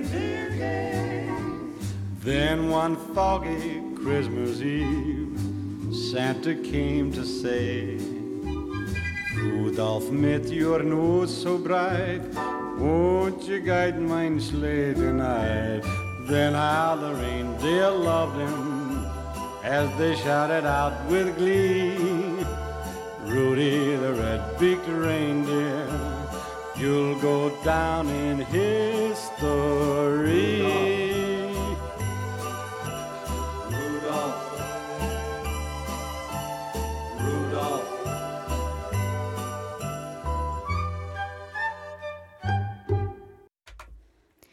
Weihnachtlich hört es bei uns jetzt auch so langsam auf, aber vorher kommt noch ein ganz besonders süßes Schmankerl von Linus. Linus, was hast du uns denn da mitgebracht? Ich habe eine kleine, kleine Show aus der Küche mitgebracht. Das ist jetzt so ein bisschen mein neues Ding geworden. Ich habe ja auch schon äh, in der letzten, war es in der letzten Studierendensendung, auf jeden Fall vor nicht allzu langer Zeit, habe ich ja schon Marmelade gekocht und das fürs Radio verarbeitet, was man auch auf dem am Blog des Studierendenradios nachhören kann. Und jetzt wollte ich das gleich mit Plätzchen machen, weil heute ja, ja, zumindest für die, die es feiern, die Weihnachtssendung ist. Man kann auch ohne Weihnachtsfeiern Plätzchen essen, finde ich. Genau, genau. Und das Also. sowieso, genau. Und ja, und vielleicht äh, ist das, also das Rezept ist auch ersichtlich oder äh, hörbar aus dem, aus dem Beitrag und vielleicht kriegt ja die eine oder der andere Lust, das nachzubacken.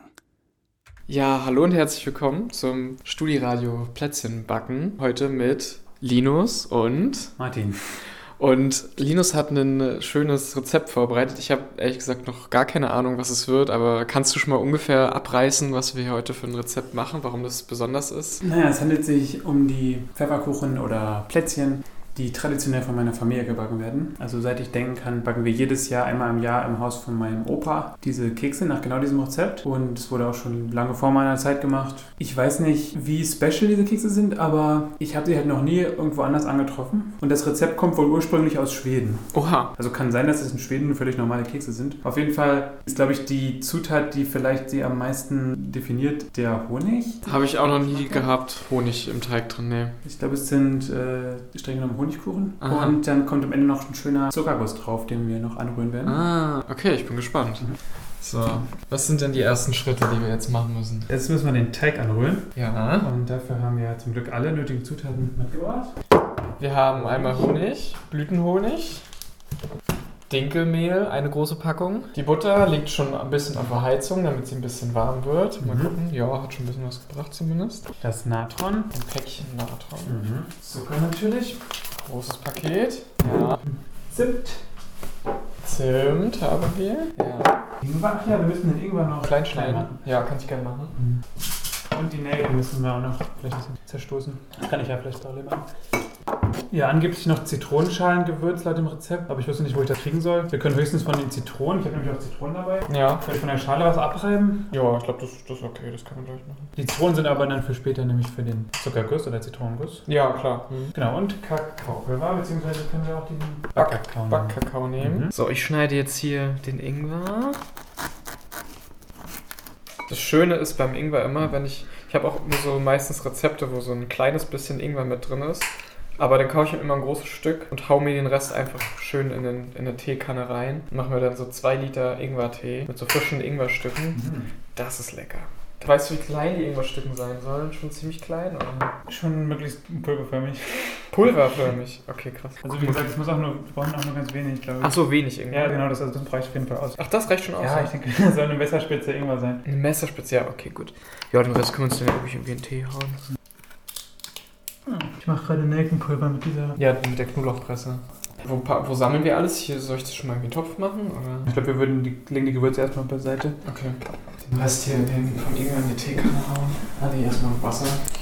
Wasser erhitzen. Das riecht auf jeden Fall schon sehr, sehr schön. So Nelken. Das ist Mhm. echt so, ein- so ein typisch heimatlicher. Stimmt. Ja, ich bin gespannt, wie das wird heute. Wie gesagt, ich backe die Kekse schon. Also, das heißt ich, meine Familie backt sie halt schon, Ach so. seit ich mich erinnern kann. Aber Ja. ich habe eigentlich noch nie den Teig selber angerührt. Ich mache halt dann so Ausstechen und so normalerweise. Deswegen bin ich gespannt, wie das heute wird. Mhm. Dann 250 Gramm Honig. In den Topf schon? Okay. Tun wir schon mal hier in den Topf.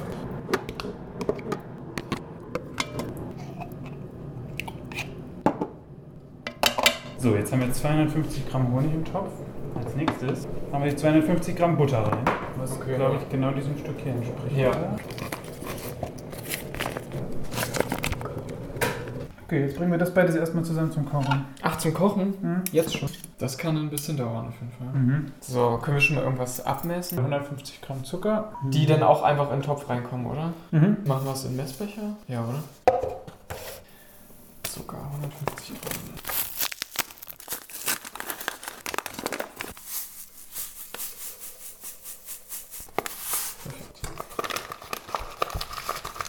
Ach guck, das geht ja doch relativ schnell, dass hier was passiert. Mhm. Im Topf, muss ich sagen. Ja, hast du in deiner Familie oder hast du irgendwie eine Plätzchenbacktradition oder so? Schon, also auf jeden Fall wird bei uns auch jedes Jahr Plätzchen gebacken, aber ich glaube, es ist ein sehr unspektakuläres Rezept. Also es ist wirklich sehr einfache, helle Plätzchen. Aber es ist ja auch okay und ich mag ja auch so Standardplätzchen. Mhm, ja. Aber, ja. Ach guck, hier pass- äh, es blubbert sogar schon ein bisschen. Ich nehme mal hier irgendwie so Dings und rühre mal ein bisschen. Ich glaube, ich habe noch nie Honig zum Kochen gebracht. Sieht interessant aus, ne? Ja. Das wird so eine goldene Flüssigkeit aus Honig und Butter. Also- ja, ich muss sagen, meine Lieblingsplätzchen abseits von meinen Familienkeksen sind Vanillekipferl. Ja, ja, auf jeden Fall. Und ich habe neulich die Kombination, meine Genusskombination schlechthin entdeckt. Und zwar? Zufällig. Also wird nichts für dich sein, weil du ja keinen Alkohol trinkst, aber Vanillekipferl und Eierlikör. Also Ah. der Vanillekipferl in Eierlikör stippen. Das könnte ich Stunden Oh, das ging jetzt richtig, richtig schnell. Jetzt kocht es hier schon Aha. alles. Aha. Ich Und habe jetzt jetzt- einfach mal die Hitze runtergestellt. Ja, ist glaube ich, ist, glaub ich ganz gut. Und jetzt kommt nämlich schon das Natron. Und dann müssen Oh, wir- und dann fängt es an zu schäumen. Genau, deswegen steht im Rezept extra von meinem Opa. Ja. Den Topf vom Feuer nehmen, während Ja. das Natron drin ist. Okay. Ein halber Teelöffel Natron. So, das hat jetzt auf jeden Fall gekocht. Jetzt vielleicht noch mal So, und jetzt verrühren. rühren. Das ist wirklich eine sehr interessante Mischung hier. Und langsam, also es wird schon langsam der Geruch, den ich, der mir so vertraut ist. Okay, spannend. Ja, jetzt fängt es an zu schäumen. Ich glaube, jetzt können wir es runternehmen. Ja, ja, ja, ja. Oh ja, es riecht schon langsam köstlich nach Honig. Und mit diesem Schaum, Oh, Schaum das jetzt ist richtig schäumig. Geil. Sieht's, ja, es hat, sieht richtig geil aus, ne? Ja. Sieht ein bisschen aus wie Eierlikör. ja, keine Ahnung. Also eine gelbliche, cremig aussehende Flüssigkeit rühren wir jetzt im Topf an. Der nächste Schritt sind bereits die Gewürze bzw. Ja. Also Ingwer und Zucker. Zucker zuerst. Mhm. Komplett rein hier. Zwei Teelöffel.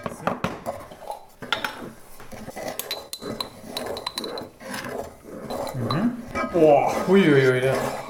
Ist gerade ein Zimtschwein also bei, entgegen- bei so, so, so Zimt und Zucker denke ich sofort an Milchreis. Oh, oh, jetzt wird ja was fest. Oh, ja, tatsächlich. Ja, man muss durchgehend rühren, glaube ich. Eine Messerspitze Ingwer. Genau, jetzt kommt noch Ingwer drüber. Ach ja, das Zitronenschalen-Gewürz hat man gesagt. Ja, bisschen Zitronenschale. Ja, dann ist, glaube ich, schon, schon gleich das Mehl ran. Ah, nee, noch ein Teelöffel Kakaopulver. Und dann 500 Gramm Dinkelmehl. Ich mache einfach nach Gefühl ein bisschen die Hälfte. Ja. oder? Okay, rühr nochmal.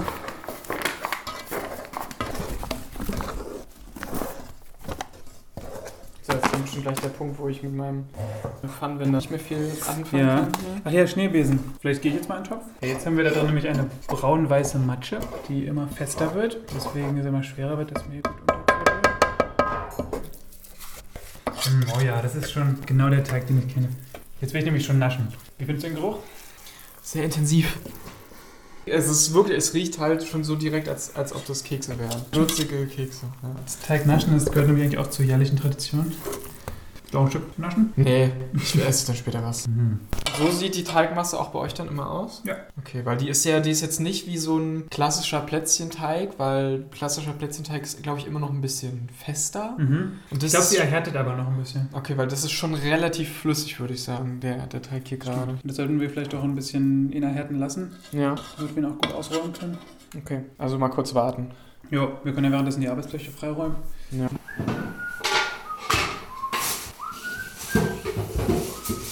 So, wir probieren jetzt aus den Ingwerresten, oder beziehungsweise waren ja nicht Reste, wir haben ja nur einen kleinen Teil von Ingwer verbraucht, habe ich jetzt bestimmt 20, 30 Minuten in, in, in einer Teekanne die Ingwerstücken gelassen. Vorher noch ein bisschen Honig dazu gepackt. Und jetzt bin ich mal gespannt, wie es schmeckt. Oh, schmeckt sehr süß. In erster Linie süß durch den Honig. Hm. Honig und Tee, eh eine geile Kombi. Ja, doch, man schmeckt den Ingwer auf jeden Fall. Geil. Hm? Gefällt mir. So, was haben wir hier für schöne Formen? Ausstechform. Wir können ja mal durchgehen, welche Motive unsere Form alle Ja, haben. genau. Also ich habe hier einmal einen Weihnachtsbaum. Das ist auch die größte Form, die wir haben, der Tannenbaum. Klassiker, auf jeden Fall ein Stern. Und noch ein, ein großer und ein kleiner Stern. Ein kleiner Stern. Noch ein Tannenbaum, ein kleiner Kleiner- Tannenbaum. Kleiner Tannenbaum. Das ist ein Engel, glaube ich. Ja. Ein Herz. Schön, ja, muss auch sein. Eine Blume, schätze ich mal. Eine Sternschnuppe. Ja, auch wichtig. Stern über Bethlehem. Ein Halbmond mit, einem, mit einer Nase. Ja, mit angedeutetem Gesicht. Eine Glocke, oder? Vermutlich. Vermutlich ist es kein Pilz. Ich dachte, erst wäre ein Pilz, aber. Nee. ja, aber es ist eine ungewöhnliche Form, weil Glocken haben doch. Glocken haben eigentlich immer unten noch so einen kleinen, diesen, wie nennt man den denn? Den Glockenschlag oder sowas. Mhm. Hat die irgendwie nicht. Aber der würde ja auch abfallen wahrscheinlich, wenn man, wenn man daraus einen Keks macht. Ja, trotzdem, aber es ist ja. ja. Also in meinem Kopf ist es immer noch ein ziemlich dicker Pilz. Hm. einfach ein Männchen. Mhm. Finde ich jetzt persönlich nicht so weihnachtlich. Ja, das Also ist halt so ein amerikanisches Ding, ne? Dieses, dieser Honigkuchenmann oder dieser, Leb Ach dieser, Leb so, dieser Lebkuchenmann. Lebkuchenmann, na klar, aus Lebkuchenmännchen, Shrek. ne? Okay. genau. Der wurde zum ersten Mal, gab es den in Shrek, davor Ja. gab es noch nie. Der wurde von Shrek eingeführt. Genau. Und ein äh, zum Nikolaus passender Stiefel. Ja, das ist okay. Das, das passt. Und last but not least. Ja, das ist Martin? mein, mein eines Plätzchen, das ich noch da habe. Mein Fuchs, den ich jetzt letztens bekommen habe zum Nikolaus. Und ich habe noch nie eine Plätzchenform gesehen, die so detailreich ist. Der Fuchs hat ein Gesicht. Also wir haben ja nicht nur die Kontur vom Fuchs, sondern wir haben äh, seine gesamten, also wir haben ein Gesicht, wir haben sein Fell. Das ist ja wirklich außergewöhnlich. Und, und vor allem, es ist nicht halt eben nicht nur diese Außenumrandung, wenn man sich das von hinten anguckt, geht diese äußerliche Umrandung, um den Fuchs zu erkennen, die geht quasi tiefer rein als das, was innen drin ist, mit Augen, Nase und Mund. Äh, das ist sehr ausgekühlt, das habe ich glaube ich vorher auch noch nie bei Plätzchen gesehen. Das wird quasi ein Reliefkeks. Ja, so 3D. ja, es ist spannend. Hoffentlich ähm, wird das durch die Zuckerguss dann nicht, sag ich mal. Stimmt, durch den Zuckerguss haben wir dann nur noch die Außenform. Mhm. Aber vielleicht können wir nur so ein bisschen auf den ja, Bauch, können- auf den Bauch was machen. Wir können ihn zum kleinen Schneefuchs machen. Oh, stark, stark. So, was macht der Teig? Ich glaube, er wird langsam fest. ne? Ja, das fühlt sich schon ganz anders an. Dann geht's ans, Ans Werk. ans Werk. Erstmal verteilen wir Mehl auf der Arbeitsfläche. Vielleicht wasche ich die Flasche nochmal ein bisschen ab. Wir haben nämlich leider kein Nudelholz, deswegen nutzen wir, deswegen nutzen wir Glasflaschen. Okay, dann würde ich sagen, schnappen wir uns beide einen Klumpen von dieser Masse. Dann können wir parallel ausrollen und ausstechen. Ja, ist wirklich weich. Und ich klebe da nicht zu sehr fest. Vielleicht machen wir noch mehr Mehl. Mal schauen. Hm. Ich glaube, ich nutze keine Flasche. Der, der Teig lässt sich so einfach platt machen, das kann man, glaube ich, gut mit den Fingern machen. Hm. Stimmt.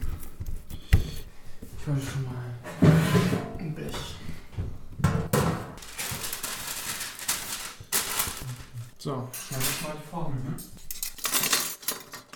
Ach so, den Ofen kann ich vielleicht schon mal vorheizen. Hm? Weißt du, wie viel Grad? Hier steht leider nicht im Rezept. Ah, wir machen 200, oder?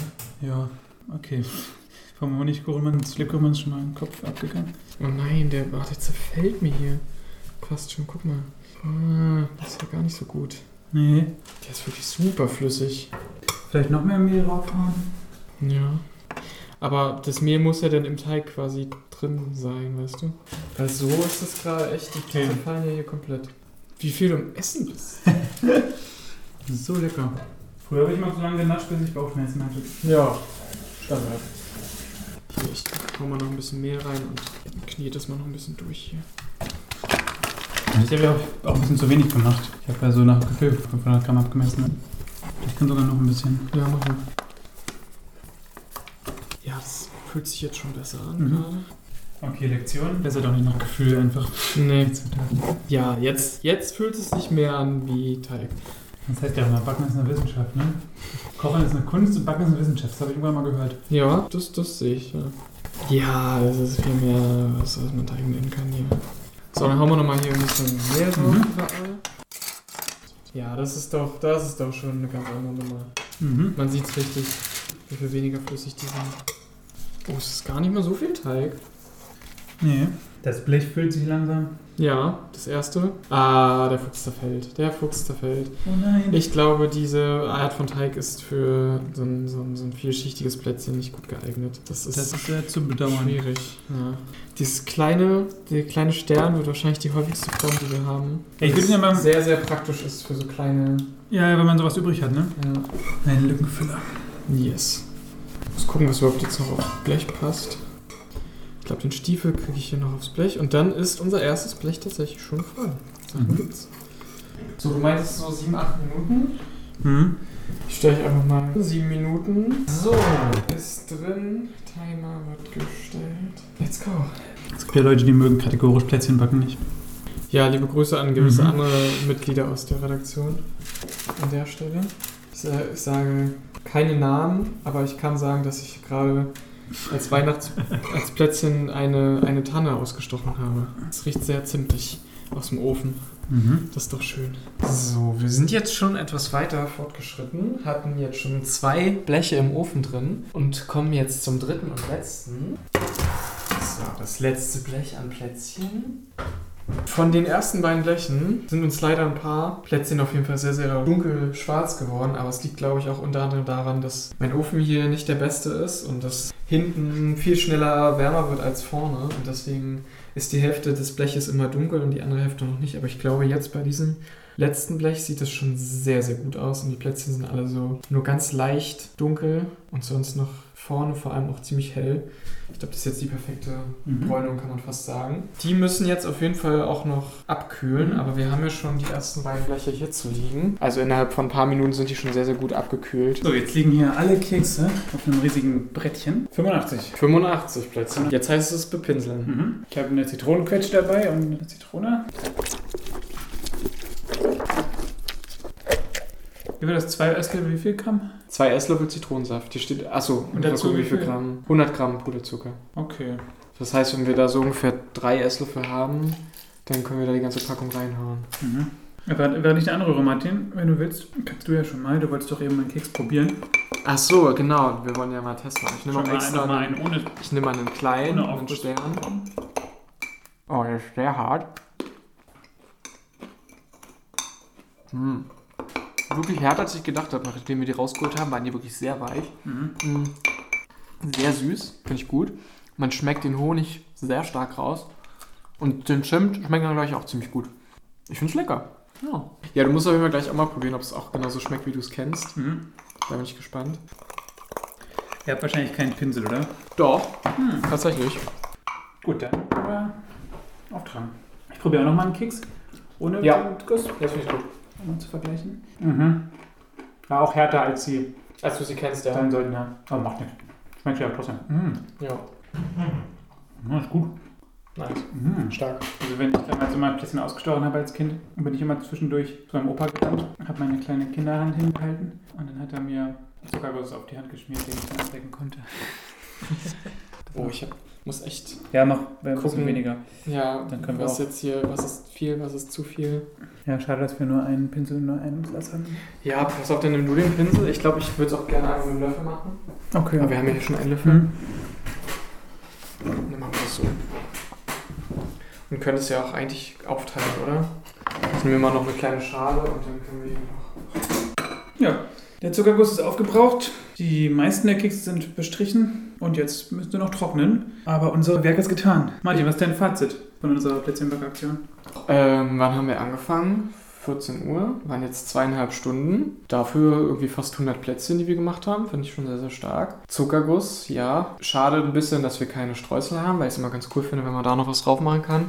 Aber ich war gestern auch nochmal einkaufen im Laden und irgendwie ist es auch super teuer, so Streusel zu kaufen. Aber mit Zuckerguss glaube ich auch noch ganz cool. Und ich habe schon vorhin gemerkt, die Plätzchen sind wirklich ziemlich trocken und ich glaube, Zuckerguss gibt dem nochmal echt was, so Mhm. eine, eine gute, auch das Fruchtige durch die Zitrone. Ich glaube, sie sind auch sehr zitronenlastig, unseren Zuckerguss, den wir haben. Mhm. Ich glaube, das harmoniert sehr, sehr gut. Ich bin gespannt, dann nachher oder morgen nochmal Plätzchen zu essen, wenn Mhm. der Zuckerguss getrocknet ist. Ja, Ja. freue ich mich drauf. Ich bin auch gespannt. Ich bin froh, dass ich es nochmal geschafft habe, die zu backen. Auch mal alleine, äh, außerhalb meiner Familie. Klar, sie sind nicht perfekt geworden. Ja, gut. Weil die ja bei uns immer nicht so hart sein sollen, aber das muss ja auch nicht schlecht sein. Ich finde es auch interessant, die jetzt mal ein bisschen knuspriger zu essen. Ist ja alles kein, kein Dogma. Ja. Ja, und wir können das Rezept dann nochmal auf, auf dem Blog unter dem Beitrag Ja, auf jeden posten. Und dann ähm, frohe Weihnachten Frohe Festtage, frohe Feiertage an alle, die nicht Weihnachten feiern. und genießt eure eigenen Plätzchen. Genießt eure, was auch immer für Plätzchen ihr euch selbst gemacht habt. Und wir hoffen, ihr hattet viel Spaß mit unserem kleinen weihnachtlichen Plätzchenbericht. Und wir hören uns im neuen Jahr. Tschüss! Oh Mann, ich habe auf jeden Fall richtig Bock jetzt, so Plätzchen zu essen und Ingwertee zu trinken. Schade, dass du nichts mitgebracht hast, Linus, aber ist okay. Mache ich mir vielleicht einfach, wenn ich nachher gleich in den Zug nach Hause fahre. Aber ja, ähm, als Kind mochte ich das Lied noch richtig gern und zwar in der Weihnachtsbäckerei. Passt ja jetzt auch ganz gut zum vorherigen Beitrag, aber inzwischen, weil ja im Zuge der Inflation alle Zutaten zum Plätzchenbacken so viel teurer geworden sind, kann ich mir jetzt kein extra Mehl, keine extra zusätzliche Butter oder was weiß ich auch immer leisten. Und deshalb ist mein former Lieblingssong in der Weihnachtsbäckerei jetzt mein Weihnachtshass-Song geworden. Und jetzt ein Musikwunsch.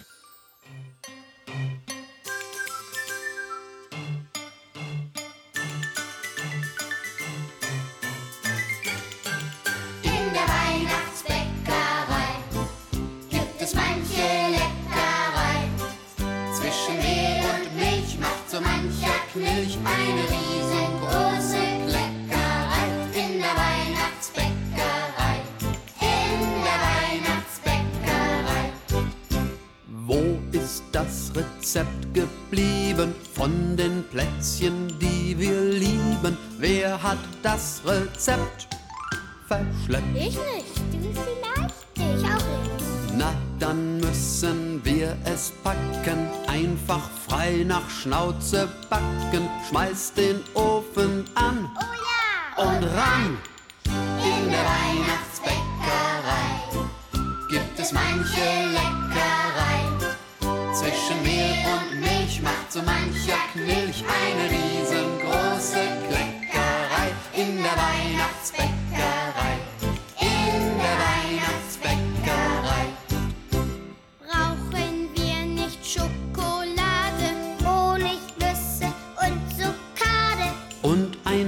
Bisschen Zimt.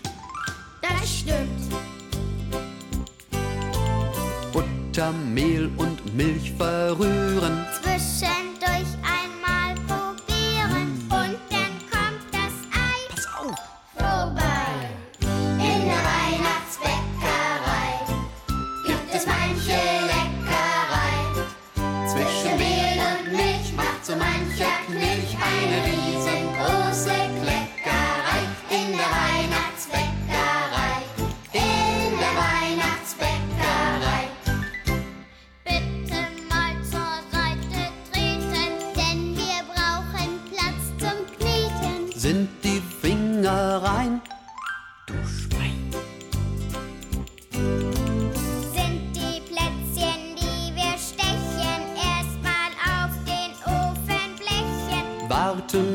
gespannt.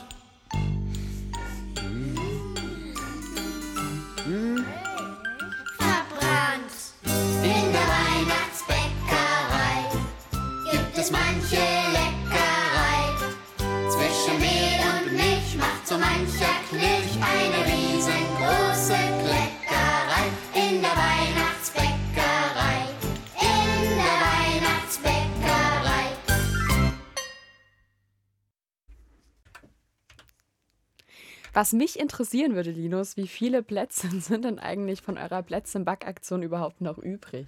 Gute Frage, lass mich rechnen. Wir haben 85 übrig gehabt. Ich habe mir davon die Hälfte nach Hause mitgenommen, also so 42. 0,5? genau. nee, ich habe keinen in zwei gebrochen. Also hat habe ich entweder einen mehr oder weniger als Martin oder vielleicht auch ein paar, ein paar mehr, weil ich habe jetzt auch nicht genau gezählt, es war nach Gefühl. Und von denen habe ich natürlich auch schon ein bisschen genascht. Und da habe ich jetzt leider nicht ähm, Buch geführt, wie viel ich schon genascht habe. Ähm, aber ich habe auf jeden Fall noch genug, dass ich sie jetzt meiner Familie zu Weihnachten mitbringen und verschenken kann, beziehungsweise nicht, natürlich nicht äh, an den Teil der Familie, der sowieso jedes Jahr diese Plätzchen backt und die alle ihren eigenen Anteil haben, Ja. sondern den anderen Teil. Was ist denn der andere Teil? Also wer, wer in deiner Familie backt denn Plätzchen, wer nicht? Äh, also ich, also meine, das ist keine sozusagen Familientradition in dem Haushalt meiner Eltern, weil meine Eltern auch, seit ich ein Baby bin, keinen gemeinsamen Haushalt mehr haben, sondern in meiner Familie mütterlicherseits, das habe ich auch im Beitrag erzählt, im Haus meines Großvaters ähm, werden diese Plätzchen, tra Plätzchen traditionell einmal im Jahr gebacken. Und meine Familie väterlicherseits hat da nicht so die Tradition, ist aber auch ein Fan von diesen Keksen und die freuen sich immer, welche abzukriegen. Und was wollte ich gerade noch sagen? Ähm, ja, ich habe genug Plätze noch übrig, auf jeden Fall, um sie äh, zu verschenken, aber leider nicht genug gehabt, um heute hier noch welche mit ins Studio mitzubringen zum Naschen. Das tut mir leid. Ist okay. Ja. Ähm, ja, aber wenn wir schon beim Zählen von Plätzchen sind, wir zählen die auch bei uns äh, jedes Jahr, also äh, bei Familienbacken. Und wir hatten schon mal 1000. Boah. Wird dann auch so drauf geachtet, dass niemand heimlich Plätzchen isst? Also sind die rationiert? Ich weiß immer, dass auf jeden Fall, also meine eine Oma, die hat sie jetzt nicht aufs Stück genau gezählt, aber schon immer so ein bisschen. Es ist, also man musste, wenn man sich da was von genommen hat, in aller Heimlichkeit, musste man das auch schon ähm, strategisch machen. Mhm. Also das Problem hatte ich nie so richtig, weil ich immer schon so viel vom Teig genascht habe während des Backens, dass ich gar nicht mehr, gar keinen Platz in meinem Bauch mehr für die fertigen Plätzchen hatte. Mm. Nachvollziehbar. Und dafür ja. Bauchschmerzen. Ja, und du hast aber nicht dieses Jahr gebacken, ne? Hast du gesagt. Ja, also schon gebacken, aber ich bin, glaube ich, eher in so der Kuchenfraktion. Also zum Beispiel mein einer Mitbewohner, der hatte Geburtstag Anfang September, äh, Quatsch, nicht September, Anfang Dezember. Und ähm, wir hatten super viele Lebkuchen zu Hause und dann haben wir einen No-Bake äh, Lebkuchen-Cheesecake gemacht. Also ähm, ja, ich finde Torten schon auf jeden Fall deutlich geiler. Und das Ding ist, ich bekomme halt auch super viele Plätzchen geschenkt und geschickt. Also in meinem Adventskalender von meiner lieben Mami war ein Plätzchen. Meine Oma hat mir ein Nikolaus-Paket geschickt. Das heißt, ich habe nach wie vor auch noch super viele Plätzchen zu Hause, aber die gehen auch noch gut weg. Mhm. Ähm, spätestens wenn Prüfungszeit ist. Mhm. Als Nervennahrung. Im Januar und Februar sind immer noch welche da und ähm, dann snack ich die schon ganz gerne in meinen Bibliothekspausen auch. Kann ich sehr nachfühlen. Hast du, ich habe ja vorhin im Beitrag gesagt, also meine Lieblingskekse sind vermutlich meine Familienkekse, Ja. aber an zweiter Stelle stehen Vanillekipferl. Hast du eine Lieblingsplätzchensorte? Oh, das ist eine saugute Frage. Ähm, ich würde sagen, ein bisschen tagesformabhängig. Ähm, ich weiß auch gar nicht, ob man die der Plätzchen zählen kann, aber das ist so aus so äh, Eiweiß, Schaum auch. Mm. So ähnlich. Und ähm, mit Walnuss und Schokolade drin. Das ist ähm, sehr lecker. Uh. Und die waren aber auch äußerst streng rationiert seitens meiner Mutti. Ah ja. Mhm. Ja. Weihnachtszeit ist Plätzchenzeit oder Winterzeit. Auf Ja. jeden Ja. Also ich glaube, In wir diesem sind Sinne am Ende, sind oder? wir, sind wir, glaube ich, durch mit dieser Sendung und wünschen euch allen einen ja, guten Rest Festtage, wenn ihr feiert, aber heute ist ja auch schon der zweite und äh, einen guten Rutsch. Ja, auf jeden. Und ja, in der Moderation waren Ja, äh, also ich, Jess und Linus. und Torben an der Technik. Und die nächsten Sendungen ähm, sind auf jeden Fall am 30. Janu Januar, da findet das Studierendenmagazin statt und am 13. Januar, also ein bisschen vorher, dann das Radio zwitschern. Wir freuen uns auf jeden Fall drauf, ähm, wenn ihr dann wieder zuhört. Bis dann. Tschüss. Macht's gut.